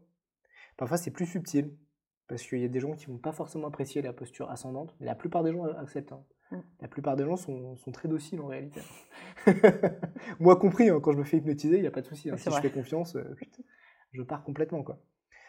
Euh, donc, euh, ouais, ça va. C'était quoi ta question, Doudou Est-ce que toi, dans, bah, dans, dans le fait de parler d'une certaine manière ou de, euh, d'avoir une posture ascendante, est-ce que ça permet de tunneliser encore plus la personne, qu'elle soit encore plus focus que sur toi et sur, tu- sur ce que tu dis ou... Je pense que dans la plupart des cas, oui, effectivement, ça doit jouer énormément. C'est tellement plus simple d'hypnotiser comme ça. Après, si on n'est pas forcément euh, en confiance, ce sera compliqué. Mm. J'ai l'impression que la, la plupart des thérapeutes qui adoptent une posture vraiment, euh, euh, pas, plus, euh, comment on dit déjà, Bah, permissive. c'est permissive, ouais. permissive, ils vont, euh, en fait, ils vont le faire surtout, principalement par peur d'adopter l'autre posture parce qu'ils n'ont pas assez confiance en eux. Donc c'est quand même vachement confortable de se dire, allez, je laisse à l'autre toute la place. Mm, mm. Sauf qu'en fait, c'est pas la meilleure solution, je trouve. Ouais, puis tu te dis, si ça marche pas, c'est- c'est C'est l'autre. pas de ma faute, c'est l'autre. l'autre. C'est pas de ma faute. hein. Je, vais, je, vais tout donner, moi. Je vais fait ce que je pouvais. Non, tu vois. Le problème, c'est que derrière, ben, il se passe pas grand-chose et je me retrouve euh, toutes les semaines à croiser des types dans la rue qui me disent Alors, j'ai fait de la thérapie, pour moi, l'hypnose, ça marche pas parce que j'ai dormi pendant la séance. Et puis je le regarde, et puis je dis dors, et puis il tombe par terre, et puis, Mm. puis là, ça fonctionne, c'est bizarre. Mais en fait, oui, c'était, il est tombé sur quelqu'un de trop permissif et finalement, il n'a pas réussi à, à travailler. Quoi. Ça vient peut-être de là le problème de. euh, Enfin, le problème. euh, la peur de l'hypnose de spectacle. Parce Mm. qu'on est beaucoup moins permissif et plus euh, direct, en fait. Mais comme des inductions d'Hellman ou des choses comme ça, des trucs très directifs. euh, et euh, on- on- nous qui devons être bienveillants euh, à tout prix, est-ce qu'on deviendrait moins bienveillant parce qu'on est plus directif Je suis pas sûre. Exactement. Puis après, la plupart des humains n'aiment pas trop le changement. Mm. Euh, voilà, donc depuis tout le, de- depuis tout le temps, on, dis- on, on dissocie l'hypnose de spectacle, l'hypnothérapie. Pourquoi ça devrait changer? Euh, Aussi, on a peur aussi de ce qu'on connaît pas. Mm. Et, et donc je peux comprendre aussi la posture de certains, de certains thérapeutes qui vraiment se disent le spectacle c'est mort. Mais d'un autre côté, euh, bah, Mesmer aujourd'hui c'est un des hypnotiseurs les plus connus du monde. C'est comme ça.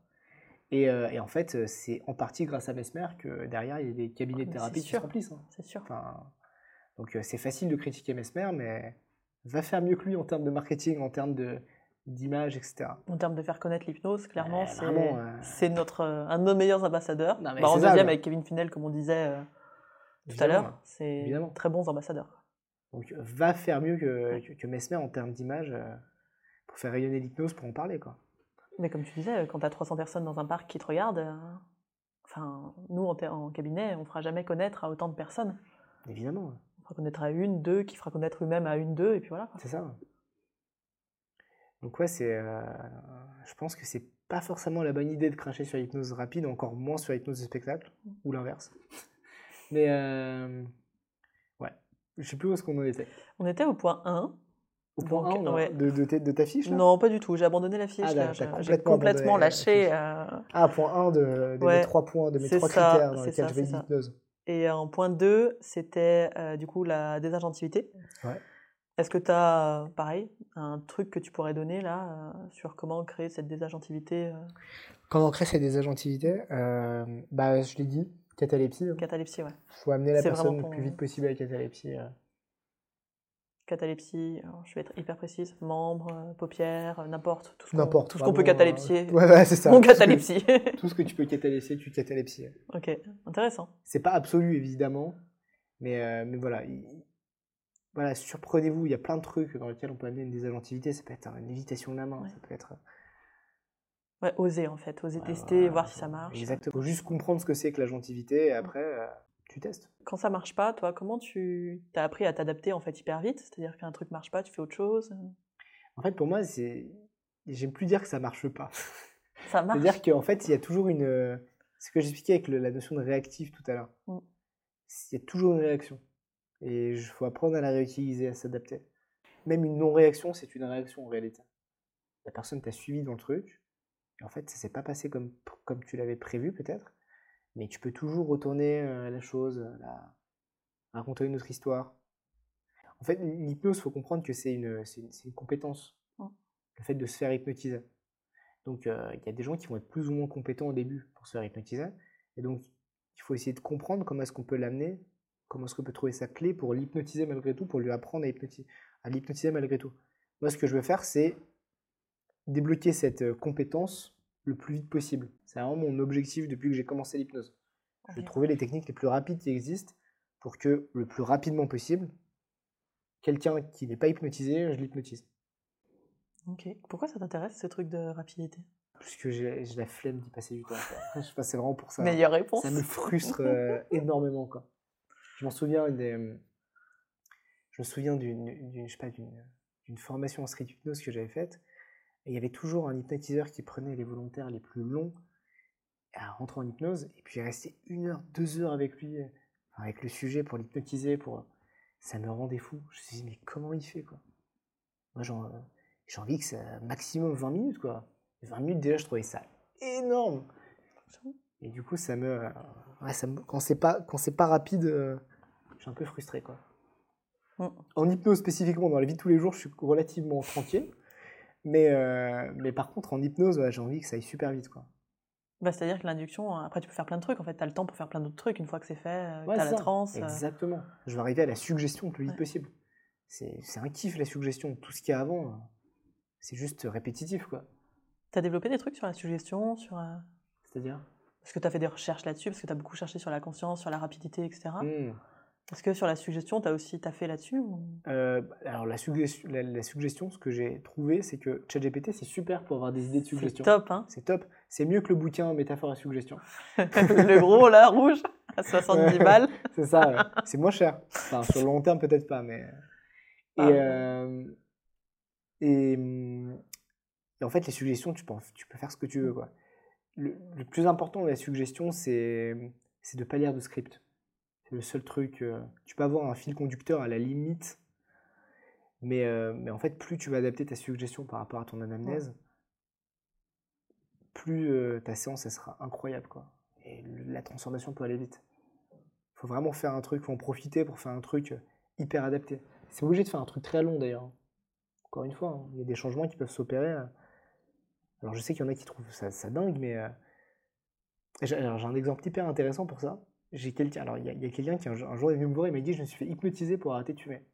Je, je lui demande bah vas-y c'était quoi avant ta séance? Il dit bah l'hypnotiseur il m'a parlé pendant 15 minutes et en fait, je, le- je le questionne, et je lui dis, mais attends, 15 minutes? Il me dit oui.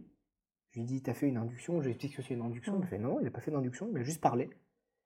Et il me dit, je me souviens juste qu'à un moment, au milieu de la, la discussion, il m'a dit, maintenant tu arrêtes de fumer. Et il m'a dit, et le mec me dit, mais je sais pas, c'était son regard, son truc, tout ce qu'il avait fait avant, l'endroit où on était qui était chelou. Après, j'ai plus jamais eu envie de fumer. Ouais, on revient sur le contexte. sur Ouais. le- Et je me suis dit, mais attends, mais. Et je suis là, ça fait combien de temps que tu fumes plus? Je sais pas, 6 ans. Je fais, attends, t'es en train de me dire qu'il y a un mec qui t'a parlé pendant 15 minutes? Il t'a juste fait une grosse rupture du pattern avec maintenant tu arrêtes de fumer, c'est bon, t'as arrêté de fumer. Bah ouais, mais c'est pas ça l'hypnose. Je lui dis, bah. Si, c'est ça l'hypnose. Et euh, en fait, tout ça pour dire que en fait, il n'y a pas de séance type, il n'y a pas de script à avoir. Peut-être ce mec, il a juste senti que c'était le moment. Il l'a regardé dans les yeux, il a dit ça, et il s'est dit, bon, on verra. Ça a marché. Encore une fois, hein, il y a des médecins qui arrivent à créer des douleurs psychosomatiques à des patients parce qu'ils leur ont dit qu'ils allaient avoir mal à l'épaule toute leur vie. Donc euh, on peut créer des changements hyper rapides. Et donc quand on peut faire des trucs comme ça, je vois pas pourquoi on va y passer 3 heures, 3 séances, euh, quand ça peut se faire en 15 minutes. Hmm. Surtout qu'en plus, on a des super croyances sur l'hypnose, baguette magique, euh, Bah ouais, qui. euh, c'est ça. enfin, un effet placebo de base qui est top, quoi. Bah, de toute façon, l'hypnose, c'est que ça. hein. L'hypnose, c'est un effet placebo sous, sous stéroïde. hein. Tu Euh, penses que Bah, c'est- que ça, vraiment. L'effet placebo, c'est quoi? On appelle ça l'effet contextuel Ouais. dans les études. C'est amener quelqu'un dans un contexte dans lequel on va pouvoir, avec un, un cachet de sucre, lui provoquer les mêmes effets qu'une substance active. L'hypnose, c'est que ça. On va mettre quelqu'un dans un contexte dans lequel des paroles vont le transformer. Des paroles, des suggestions. Des... C'est c'est juste qu'on vient créer un processus et un, un contexte qui va être tellement puissant que ça va être encore plus fort qu'un simple placebo. C'est vraiment un placebo sous stéroïde, l'hypnose. Intéressant. C'est pas plus que ça, mais d'a- d'ailleurs, euh, pour moi, l'hypnose, c'est le seul placebo honnête. Tu vas dire que c'est par tes mots que tu vas transformer la personne. Tu vas pas mentir sur le fait que c'est un cachet de sucre, blablabla. Tu dis juste la vérité. Tu dis, bah non, je vais te parler, ça va te transformer. Ok. T'es plutôt adepte des suggestions directes, du coup? Plutôt, tu sais, les, les trucs indirects qui. euh, Euh, ouais, j'en fais rarement des indirects. C'est je passe parfois. par B pour aller à C. Mais euh, parfois c'est nécessaire, ouais, hein, mais c'est vrai. assez rare. Encore une fois, apprendre euh, l'hypnose par des indirects, mais quel intérêt quoi. putain, mais c'est tellement chiant. Je pense que des fois c'est utile, c'est pratique, mais putain, mais qu'est-ce que c'est chiant. Oh là là. Quand on apprenait le Milton modèle, là, par cœur, mon Oh dieu. là là là, non, mais c'est des, des trucs, ouais. Alors Milton Erickson, il adorait ça, mais laissez-le à Milton Erickson. hein. C'est très kiff. particulier, euh, Milton Erickson. En euh. plus, c'était en anglais, donc en anglais, tu peux faire des trucs un peu plus chelous aussi avec les phrases que tu peux pas trop faire en français. C'est impressionnant l'anglais. hein. J'ai vécu une transe avec les, euh, putain, les enfants d'Elman, un- le fils d'Elman. Ah ouais?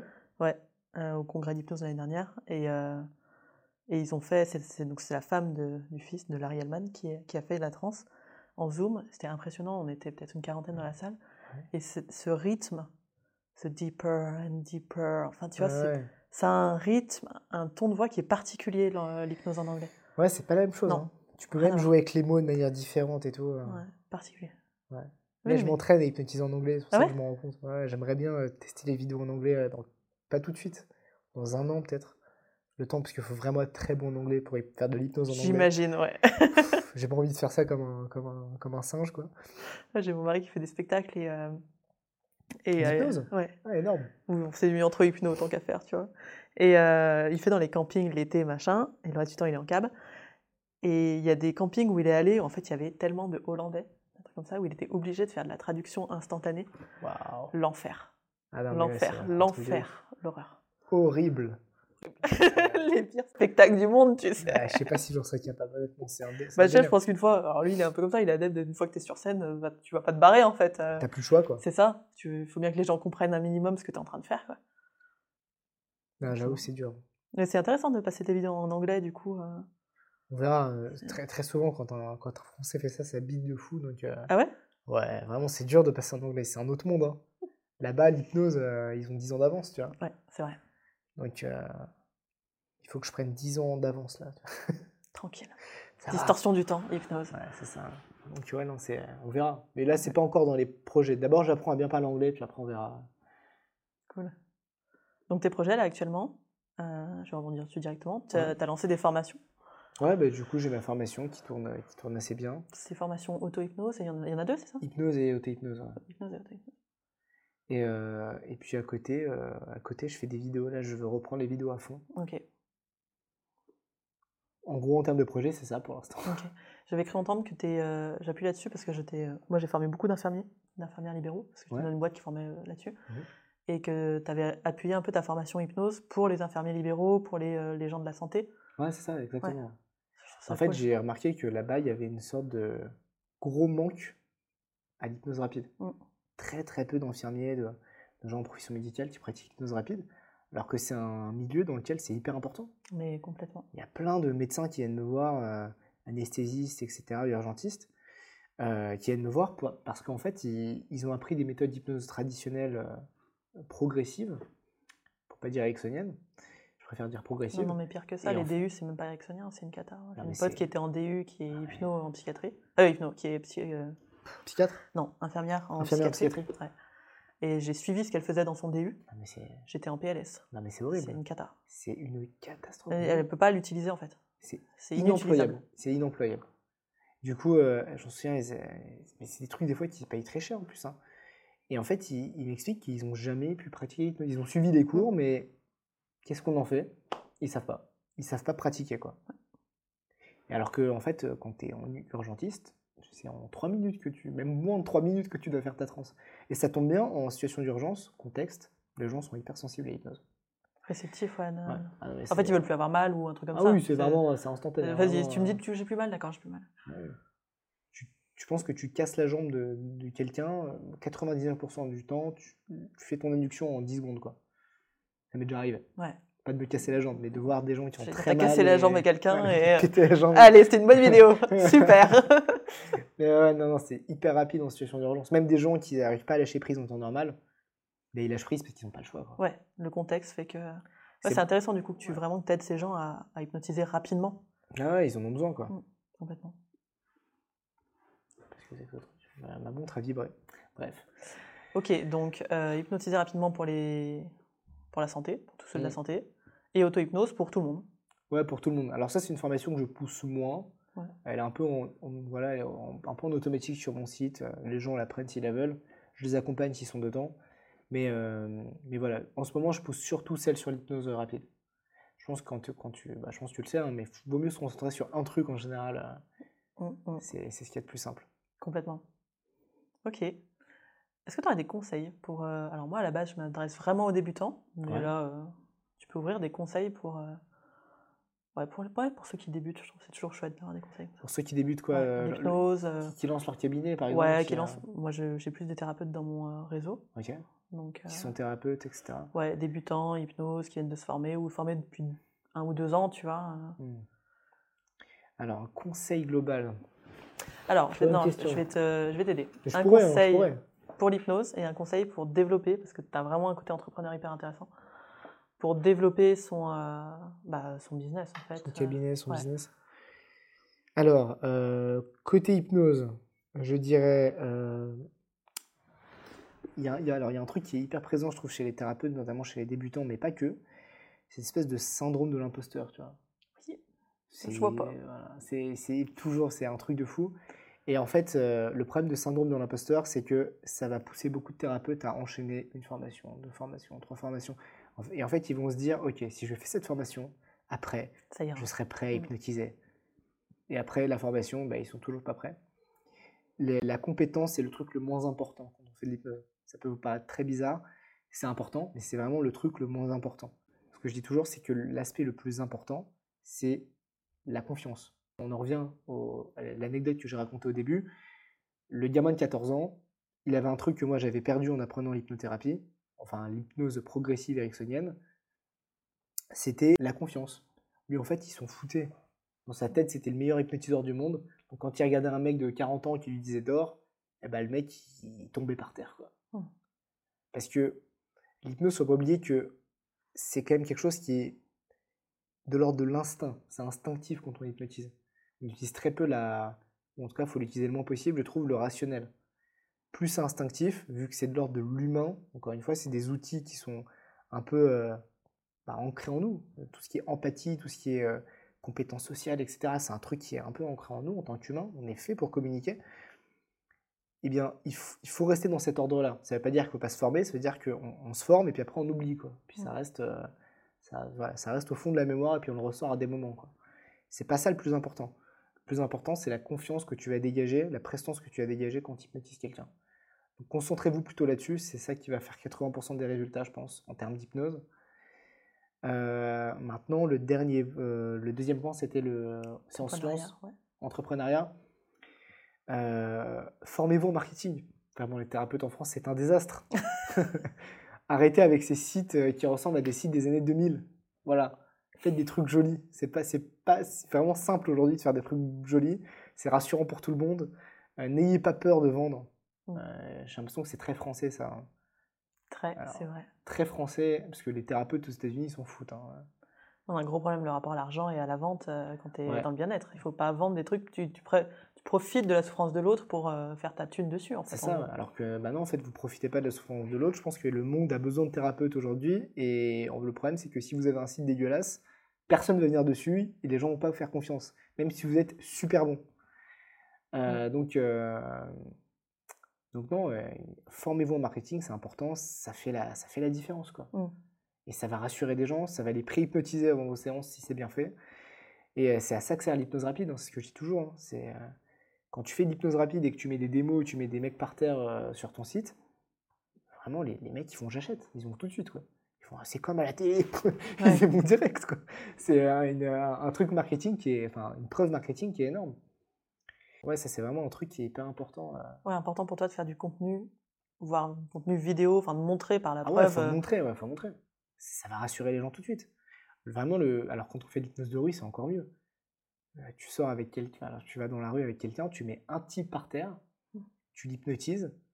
Alors, on a tous un avis sur la mise au sol. Moi, je considère que c'est trop bien si la personne est d'accord, évidemment. Donc, j'ai des petites techniques pour savoir si elle est d'accord.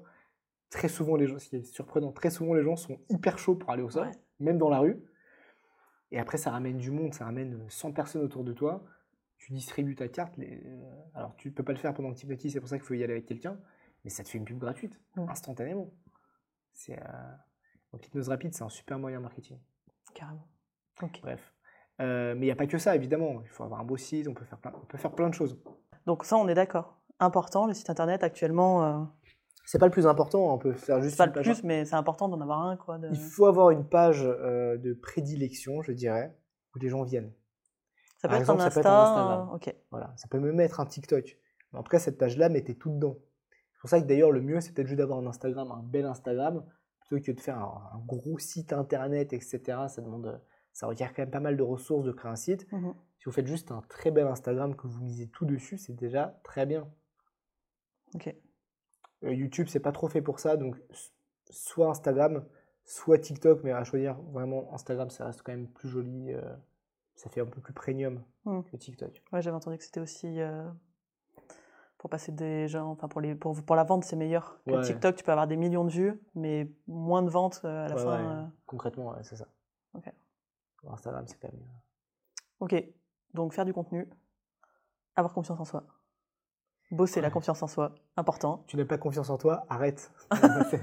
Quelle horreur C'est trop nul, quoi.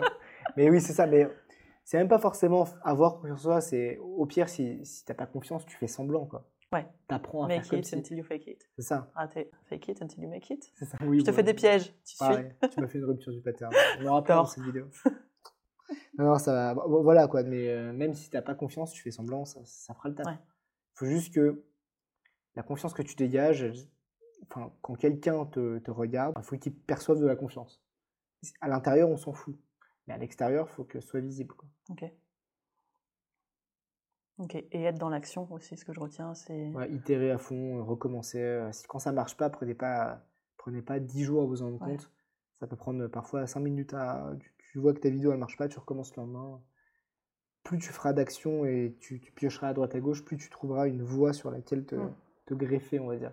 Et puis je trouve que plus tu fais d'actions, plus aussi tu apprends que l'échec, c'est pas, tu vas pas en crever quoi. Oui, c'est ça. C'est Euh, c'est normal, c'est process. c'est évident. En fait, c'est même pas un échec, c'est juste de la récupération d'informations. Ok.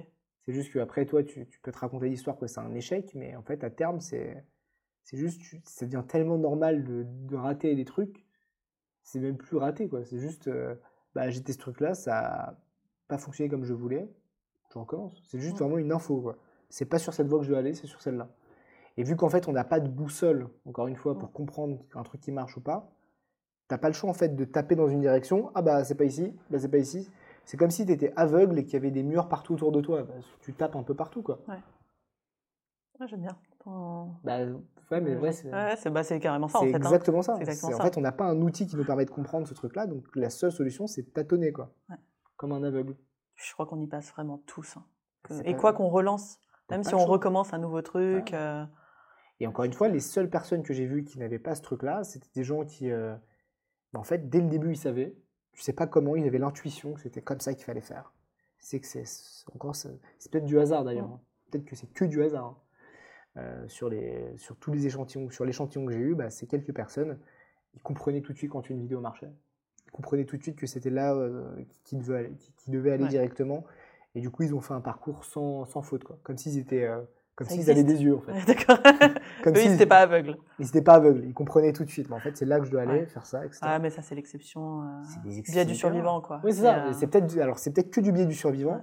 Moi, je pense pour les avoir, côte- enfin pour les côtoyer euh, quand même assez souvent, ils ont vraiment un truc. Ils Non, mais ce que je veux dire dans biais du survivant, c'est que c'est bah, c'est les survivants du truc. C'est voilà, les, deux sur euh, 3000 qui, euh, Évidemment. qui font ça. Et autant se dire euh, que tu n'es pas dans les deux Voilà. et que tu seras dans les 3000, Exactement. parce que sinon tu vas être fortement déçu très vite en fait. Exactement. Puis après, là, on, on va se diriger dans un monde où il faudra apprendre à vivre avec cette espèce d'incertitude Ouais. et c'est c'est comme ça, quoi. Plus le monde euh, avance, j'ai l'impression, plus il devient incertain. C'est vrai. Il y a beaucoup de métiers qui vont disparaître grâce aux intelligences ou à cause, on ne sait pas, aux intelligences artificielles. Ouais, qui vont se transformer en tout cas. Il y, a de, il y a de grandes chances que les gens changent de métier tous les 10 ans, dans 10 ans. Euh, donc, euh, Ça me va bien. ah je trouve ça stylé. carrément, moi aussi. Mais il y a des gens où ça leur plaît pas du tout. Le changement, c'est terrifiant. Qu'est-ce que tu penses de, euh, je dirais complet, mais de l'IA, hein, justement, dans euh, nos métiers, euh, euh, que ce soit, moi je l'utilise énormément, que ce soit Ouais. Dans le marketing, euh, dans l'hypnose, dans le coaching, dans... comment tu vois ça, toi? Alors, euh, je trouve ça incroyable. Ouais. Je kiffe tout ce qui est euh, techno, IA, etc. C'est un truc qui me. Je trouve ça assez fascinant. Quand j'étais plus jeune, je lisais des, des manifestes transhumanistes. Ok. Tu sais, Des, des- Ouais. des- des mecs qui disaient que. bah, en fait, ils, ils- ils disaient qu'il allait y avoir quatre révolutions euh, futures, mais ils ne savaient pas quand, ils ne savaient pas quelle révolution allait commencer en premier. Je crois que la première, du coup, c'était l'intelligence artificielle. Mhm. Donc là, on y est, selon eux. Après, tu as la biotechnologie, donc le fait de, euh, de modifier le génome humain, etc. Je ne les connais pas toutes par cœur. hein. Euh, ensuite, tu as, de la robotique, donc le fait d'avoir des robots domestiques, par exemple, qui vont nous aider dans, dans- dans- dans les tâches quotidiennes. Et après, tu as. oh, je ne sais plus. Je crois que, je, je crois que la dernière, c'est le fait de pouvoir mélanger la technologie à l'humain. Ouais. Par exemple, on le fait de s'implanter euh, s'implanter une puce dans le cerveau qui nous permet d'avoir- d'allonger notre mémoire, etc. Dans la biotechnologie, ce qui est intéressant, c'est que tu as le rajeunissement aussi Ouais. euh, cellulaire. Donc on va peut-être, très certainement d'ailleurs, il y a pas mal de- d'études qui vont dans ce sens, trouver dans quelques années euh, bah, en fait, des méthodes pour se rajeunir, quoi, pour rajeunir notre corps, inverser le processus de vieillissement. Et du coup, ils en parlaient, quoi, déjà à l'époque. Euh, Là-dedans, tu as aussi la viande artificielle, etc. Mm. Ça, on y est. La viande artificielle, ils viennent de sortir des, des usines de viande artificielle aux États-Unis. C'est pas encore arrivé en France, mais. euh, Oh, bah, toi, dans 10 ans. Comme d'hab. Comme d'hab. Mais euh, parce que alors nous, on a plus de au niveau de la loi, c'est un peu plus régulé en Europe, donc euh, on verra plus tard. En fait, on attend de voir si les, si les Américains meurent. meurent, puis s'ils crèvent pas, on va C'est nos faire cobayes en fait. C'est ça, exactement. ouais. On va se faire striker la vidéo. c'est clair. Et, euh, et, en- et en fait, ça, ça- ça- ça me fascinait. Donc euh, là, je vois que le truc commence à arriver avec les IA, donc moi, ça me rend fou. quoi. Ouais. J'ai l'impression de. Je trouve que dans un roman de science-fiction. C'est un super assistant. euh, C'est trop bien. Tu t'accélères un nombre de choses, mais Mm. même pour les gens qui galèrent à faire des posts Facebook, à faire des machins, des trucs, mais Ben si ouais. tu sais faire un prompt sur l'IA, ça va tellement plus vite et créativement, enfin, Ah, ça bien. développe la créativité à fond, quoi. Ça, en fait, j'ai pas l'impression que ça peut nous remplacer pour le moment, mais ça nous permet d'aller beaucoup plus vite. Mm. C'est-à-dire que si vous apprenez à utiliser l'IA, peu importe votre métier, je, je pense que dans la plupart des métiers de la connaissance et de l'information, si ce n'est tous, euh, l'IA c'est un truc hyper important. Et je considère qu'hypnotiseur c'est un métier de la connaissance et de l'information. Ça va vous faire aller beaucoup plus vite. Vraiment, euh, je pense, je vais peut-être 30% plus vite à peu près depuis que j'utilise euh, euh, l'IA. Et c'est quand même énorme, 30% plus vite. Pas tout le temps qui te reste pour faire autre chose. C'est ça, quoi. C'est euh, c'est. Lire, euh, voir des gens. Voilà. Ou juste aller plus vite. Ouais. Travailler plus et du coup, j'ai encore plus vite. Ouais, ouais, si. Mais, euh, mais ouais, c'est trop bien, quoi. T'écris un mail, bah, tu l'écris plus vite, tout, tout est plus rapide. quoi. Et surtout, en plus d'aller plus vite, ça te permet d'avoir des angles un petit peu différents. Par exemple, euh, je sais pas, on est hypnotiseur, on peut, on peut dire, bah, écoute, tu es un expert en marketing, dis-moi là où je devrais taper sur mon site, là où il y a un besoin le plus important en hypnose, aujourd'hui en France, selon tes do- données, etc. Et il va te sortir des trucs, euh, bah, peut-être qu'il y a un besoin à tel endroit, tu devrais tester ici, etc. Donc ça vaut- je pense que l'IA va permettre de réduire un peu le nombre d'itérations qu'on a à faire pour avoir un bon résultat. Mm. C'est quand même c'est un outil qui est trop cool quoi. Ouais. Nous, on s'en était servi sur un spectacle de, Mhm. de mon mari. Tu vois, on avait demandé euh, quelle idée hyper originale de spectacle t'aurais et il te sort un, Ouais. tu vois, un truc où tu fais, bon, on va pas tout faire, mais euh, par contre, tu peux piquer des trucs à droite, à gauche, commencer à créer ton propre truc. C'est Non mais complètement. c'est vraiment passionnant. Tu peux faire vraiment ce que tu veux avec. Et... Mm. Et puis de toute façon, je pense qu'à un moment, ça va tellement prendre de place que si on se forme pas maintenant à ça, On ouais, va être dépassé. Ah, mais oui, Ah. évidemment. il faut. euh, Il faut toujours se former. Il faut s'habituer à cette espèce de résistance horrible qu'apporte la nouveauté. Oui, c'est vrai que je crois que j'étais une des premières. Ouais, c'est de la merde. Ah, mais, J'ai vite changé d'avis, tu vois. mais tout le mais, Même, euh, alors ma- maintenant, moi, j'ai depuis TikTok, c'est bon, j'ai arrêté. Maintenant, euh, J'ai compris. dès qu'il y a un truc nouveau, je vais au moins le regarder, me poser la question, essayer de, de, de calculer tous les tenants, les aboutissants du truc. ChatGPT, quand c'est sorti, c'était euh, peut-être c'était le, c'était un festival, quoi. Et en plus, c'est ouf, tous les trois mois, ils te sortent une nouvelle. euh, Incroyable. ah bah attends, le truc, tu peux lui parler. T'as vu qu'ils ont sorti là il y a pas longtemps que, qu'ils avaient fini euh, presque de faire les assistants euh, Hmm. artificiels, euh, Ah ouais, ça, ça intelligents, machin. ouais. ils sont, Le but derrière. ils ont bien, Mm. ils sont bien avancés dessus. Exactement. quoi. Le but derrière ChatGPT, euh, c'est vraiment de créer justement un, un double de toi-même, un, un truc qui te ressemble cognitivement en tout point, et avec qui tu pourras, et à qui tu pourras déléguer toutes les tâches les plus chiantes de ta vie, faire des réunions, écrire un truc, que tu as des, des mails, newsletters, mails, etc. voilà. Tu pourras lui dire, bah, écoute, euh, là j'ai une réunion à telle heure, tu peux la faire à ma place. Mm. Et puis, il pourra parler à ta place, il aura la même voix que toi, il pourra discuter avec les autres assistants de- des personnes avec qui tu devais faire la réunion. Et à la fin, il fera un meilleur résultat que toi parce que ça t'aura fait chier de faire la réunion. Mm. quoi. Et je pense que d'ici peut-être, euh, même pas, j'ai envie de dire quelques années parce qu'en fait on n'en sait rien, ça pourra hypnotiser les gens aussi bien, voire mieux que. T'as essayé ça? De discuter avec lui en mode, euh, tu sais, de lui mettre un- une personnalité d'hypnotiseur ou machin, Ah, un il est truc nul. hein. Ouais Il est nul. Ah, il J'ai est pas essayé encore. Il n'a pas assez d'empathie encore. Ah ouais. Ouais, en il n'a pas assez euh, d'empathie, il te pose, il n'est pas assez bon. Ouais. C'est encore une fois, on est quand même hyper bon en, c'est quand même une de nos spécialités les êtres humains Ouais. l'empathie. Euh, pareil, est- c'est un peu, il est, ouais, il est aussi très nul en humour. Vraiment, lui, blagues très, très. Ah, il est il comprend rien à l'humour. Tu lui fais de l'humour, il comprend pas. Quoi. Parce qu'il y a des amis qui font, j'ai beaucoup d'amis qui font des, qui font des pranks Mm. dans la rue, etc., qui font des blagues. Et euh, ils essayent de trouver des idées avec ChatGPT, euh, c'est abominable, il comprend rien. En fait, il capte pas ce qui est drôle. ChatGPT 5, ça va être, à mon avis. euh, On verra. Je sais pas quand est-ce qu'il va comprendre les blagues. Mais en fait, c'est très très. euh, tout ce qui. On se rend pas compte à quel point faire des blagues, l'empathie Mm.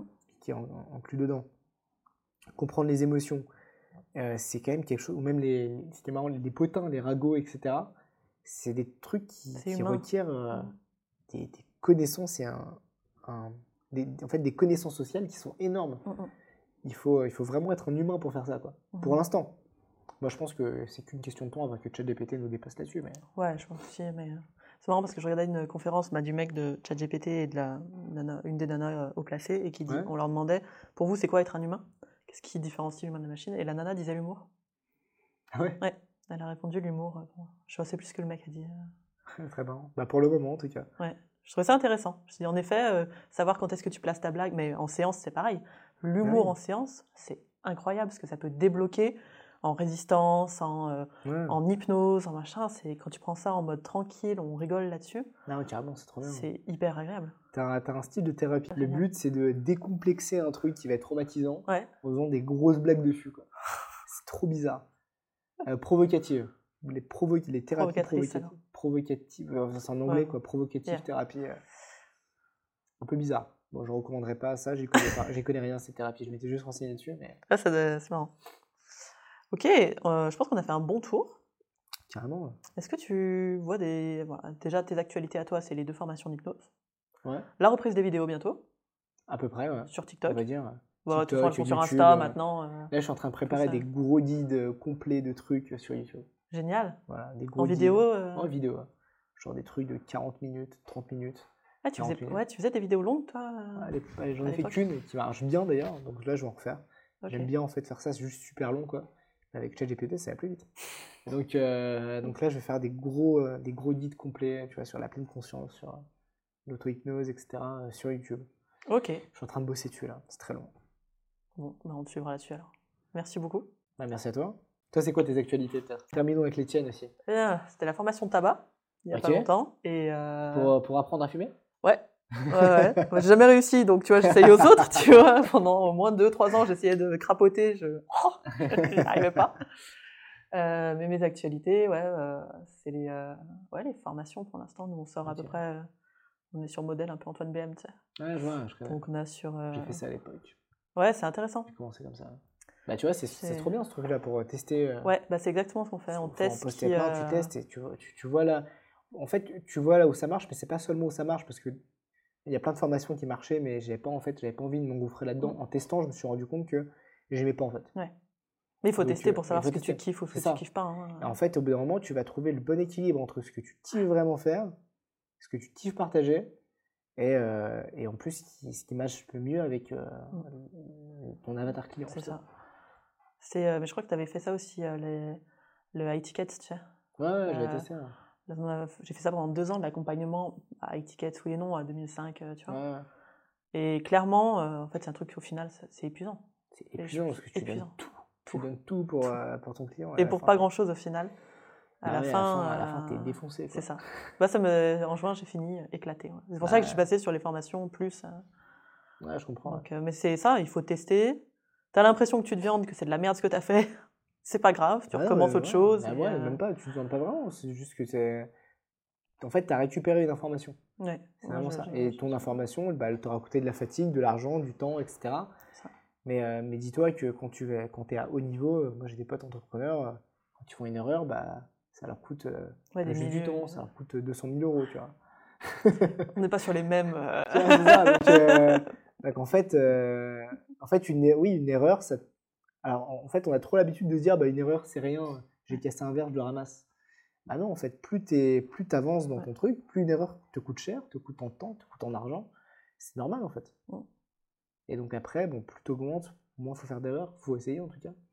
C'est pour ça que c'est intéressant de passer toutes les, toutes les strates en fait, parce que ouais, mais tu feras forcément des erreurs qui coûteront forcément beaucoup d'argent et qui Mm. coûteront forcément beaucoup de temps. C'est obligatoire. Enfin, c'est très rare. de- Les gens qui ne font pas ça, c'est très rare. Donc autant se dire que c'est obligatoire. tu t'es fait accompagner toi sur le marketing, euh, l'apprentissage comme ça, tu sais, les, euh, j'ai j'ai fait pas mal de formations là-dessus. Euh, je connais, bah, je- en fait, je connais, je suis fait un réseau encore une fois. Donc Ah, dans ouais. mon réseau, j'avais beaucoup d'entrepreneurs. Mm. Je n'ai jamais fait, jamais fait une vraie, enfin une formation pure et tout. Mais tu vois, Antoine, j'ai pas mal de ses formations parce que je le connais bien, il me les a filées. D'ailleurs, on vous les recommande, les formations. je sais que personne ne le connaît Ouais. dans le. Antoine BM, très cool. Si vous voulez apprendre à faire du marketing, très Ah très bah oui, sympa. très très bien. Je dis, c'est aussi mon Possible. pote, c'est peut-être pour ça que je dis ça, mais à la base, Ah bah, c'était pas non, mon pote. non, moi j'ai plein de formations de lui et c'est chouette. Et en plus, il fait des promos tout le temps. Ouais, Donc on peut largement avoir un contenu incroyable pour très peu cher. euh, Non, clairement. ça vaut le coup. il est très très bon dans ses très très bon marketing, Mm. cet Antoine. Tout à fait. Et et et puis euh, et puis c'est tout. J'ai plus que je sais plus ce que je disais. Là, tu disais que tu ben, t'as pas fait un truc formel, mais à force de Ouais, côtoyer des de gens. euh, Ok, Voilà. très cool. Tout bon, merci. En fait, on a on a redigressé. Ouais, on est reparti sur, le au revoir, on est reparti après. quoi. On est fort. Incroyable, très très fort. Bah, Euh. J'espère euh, que ça aura que, que ça t'aura plu ce petit podcast. Écoute, oui. Parfait. Toi aussi? Oui, c'était cool. Bon, parfait. Merci à toi. J'espère que cet épisode vous aura plu. Alors c'est rigolo parce que euh, on l'a enregistré, je crois, peut-être courant octobre. Euh, J'ai mis du temps à le monter et, ou alors tout début novembre. Et en fait, on est juste dans la période où on reparle encore de l'hypnose de spectacle, euh, Mesmer, à quel point, euh, blabla, ça peut être négatif pour la thérapie. Et, c'est vraiment un, un aspect qui ressort souvent chez les praticiens, entre guillemets, thérapeutes, qui se mettent un petit peu au-dessus du lot et qui voient l'hypnose de spectacle ou de rue comme quelque chose qui peut être euh, uniquement dégradant ou uniquement euh, mauvais, etc. Alors il y en a, je suis la première à, hurler quand je vois des, horreurs, mais il y a aussi des super trucs. Et puis il y a aussi, ben, pour moi, ces gens, en fait, ils font une grosse partie de notre marketing. Euh, c'est grâce à eux que les gens connaissent l'hypnose. C'est grâce à des gens qui touchent euh, des centaines de personnes ou des milliers de personnes que les gens connaissent l'hypnose et vont ensuite voir un hypnothérapeute en cabinet. Donc on n'a pas une dette, mais en tout cas, je crois qu'il y a une reconnaissance à avoir envers ces personnes. Et c'est pas tout noir ou tout blanc. Euh, Il y a une reconnaissance à avoir envers ces personnes qui font les spectacles, qui font de la rue, qui, etc. Et euh, surtout euh, aux personnes qui le font bien et de façon éthique. Donc encore une fois, merci à Im, c'était un très chouette podcast, euh, une discussion presque en- entre potes. J'espère que ça vous a plu aussi et que vous avez pu y piocher euh, des choses dedans, que ce soit dans le développement de votre cabinet, l'importance de vous montrer, de montrer l'hypnose, l'importance d'itérer à chaque fois, c'est-à-dire de faire une action et puis de la refaire, la refaire, la refaire, la refaire, la refaire, et pas s'arrêter sur je le fais juste une fois. Et puis les petits tips qui ont été donnés aussi pour euh, valider un état d'hypnose. Je vous souhaite à toutes et à tous une très belle journée.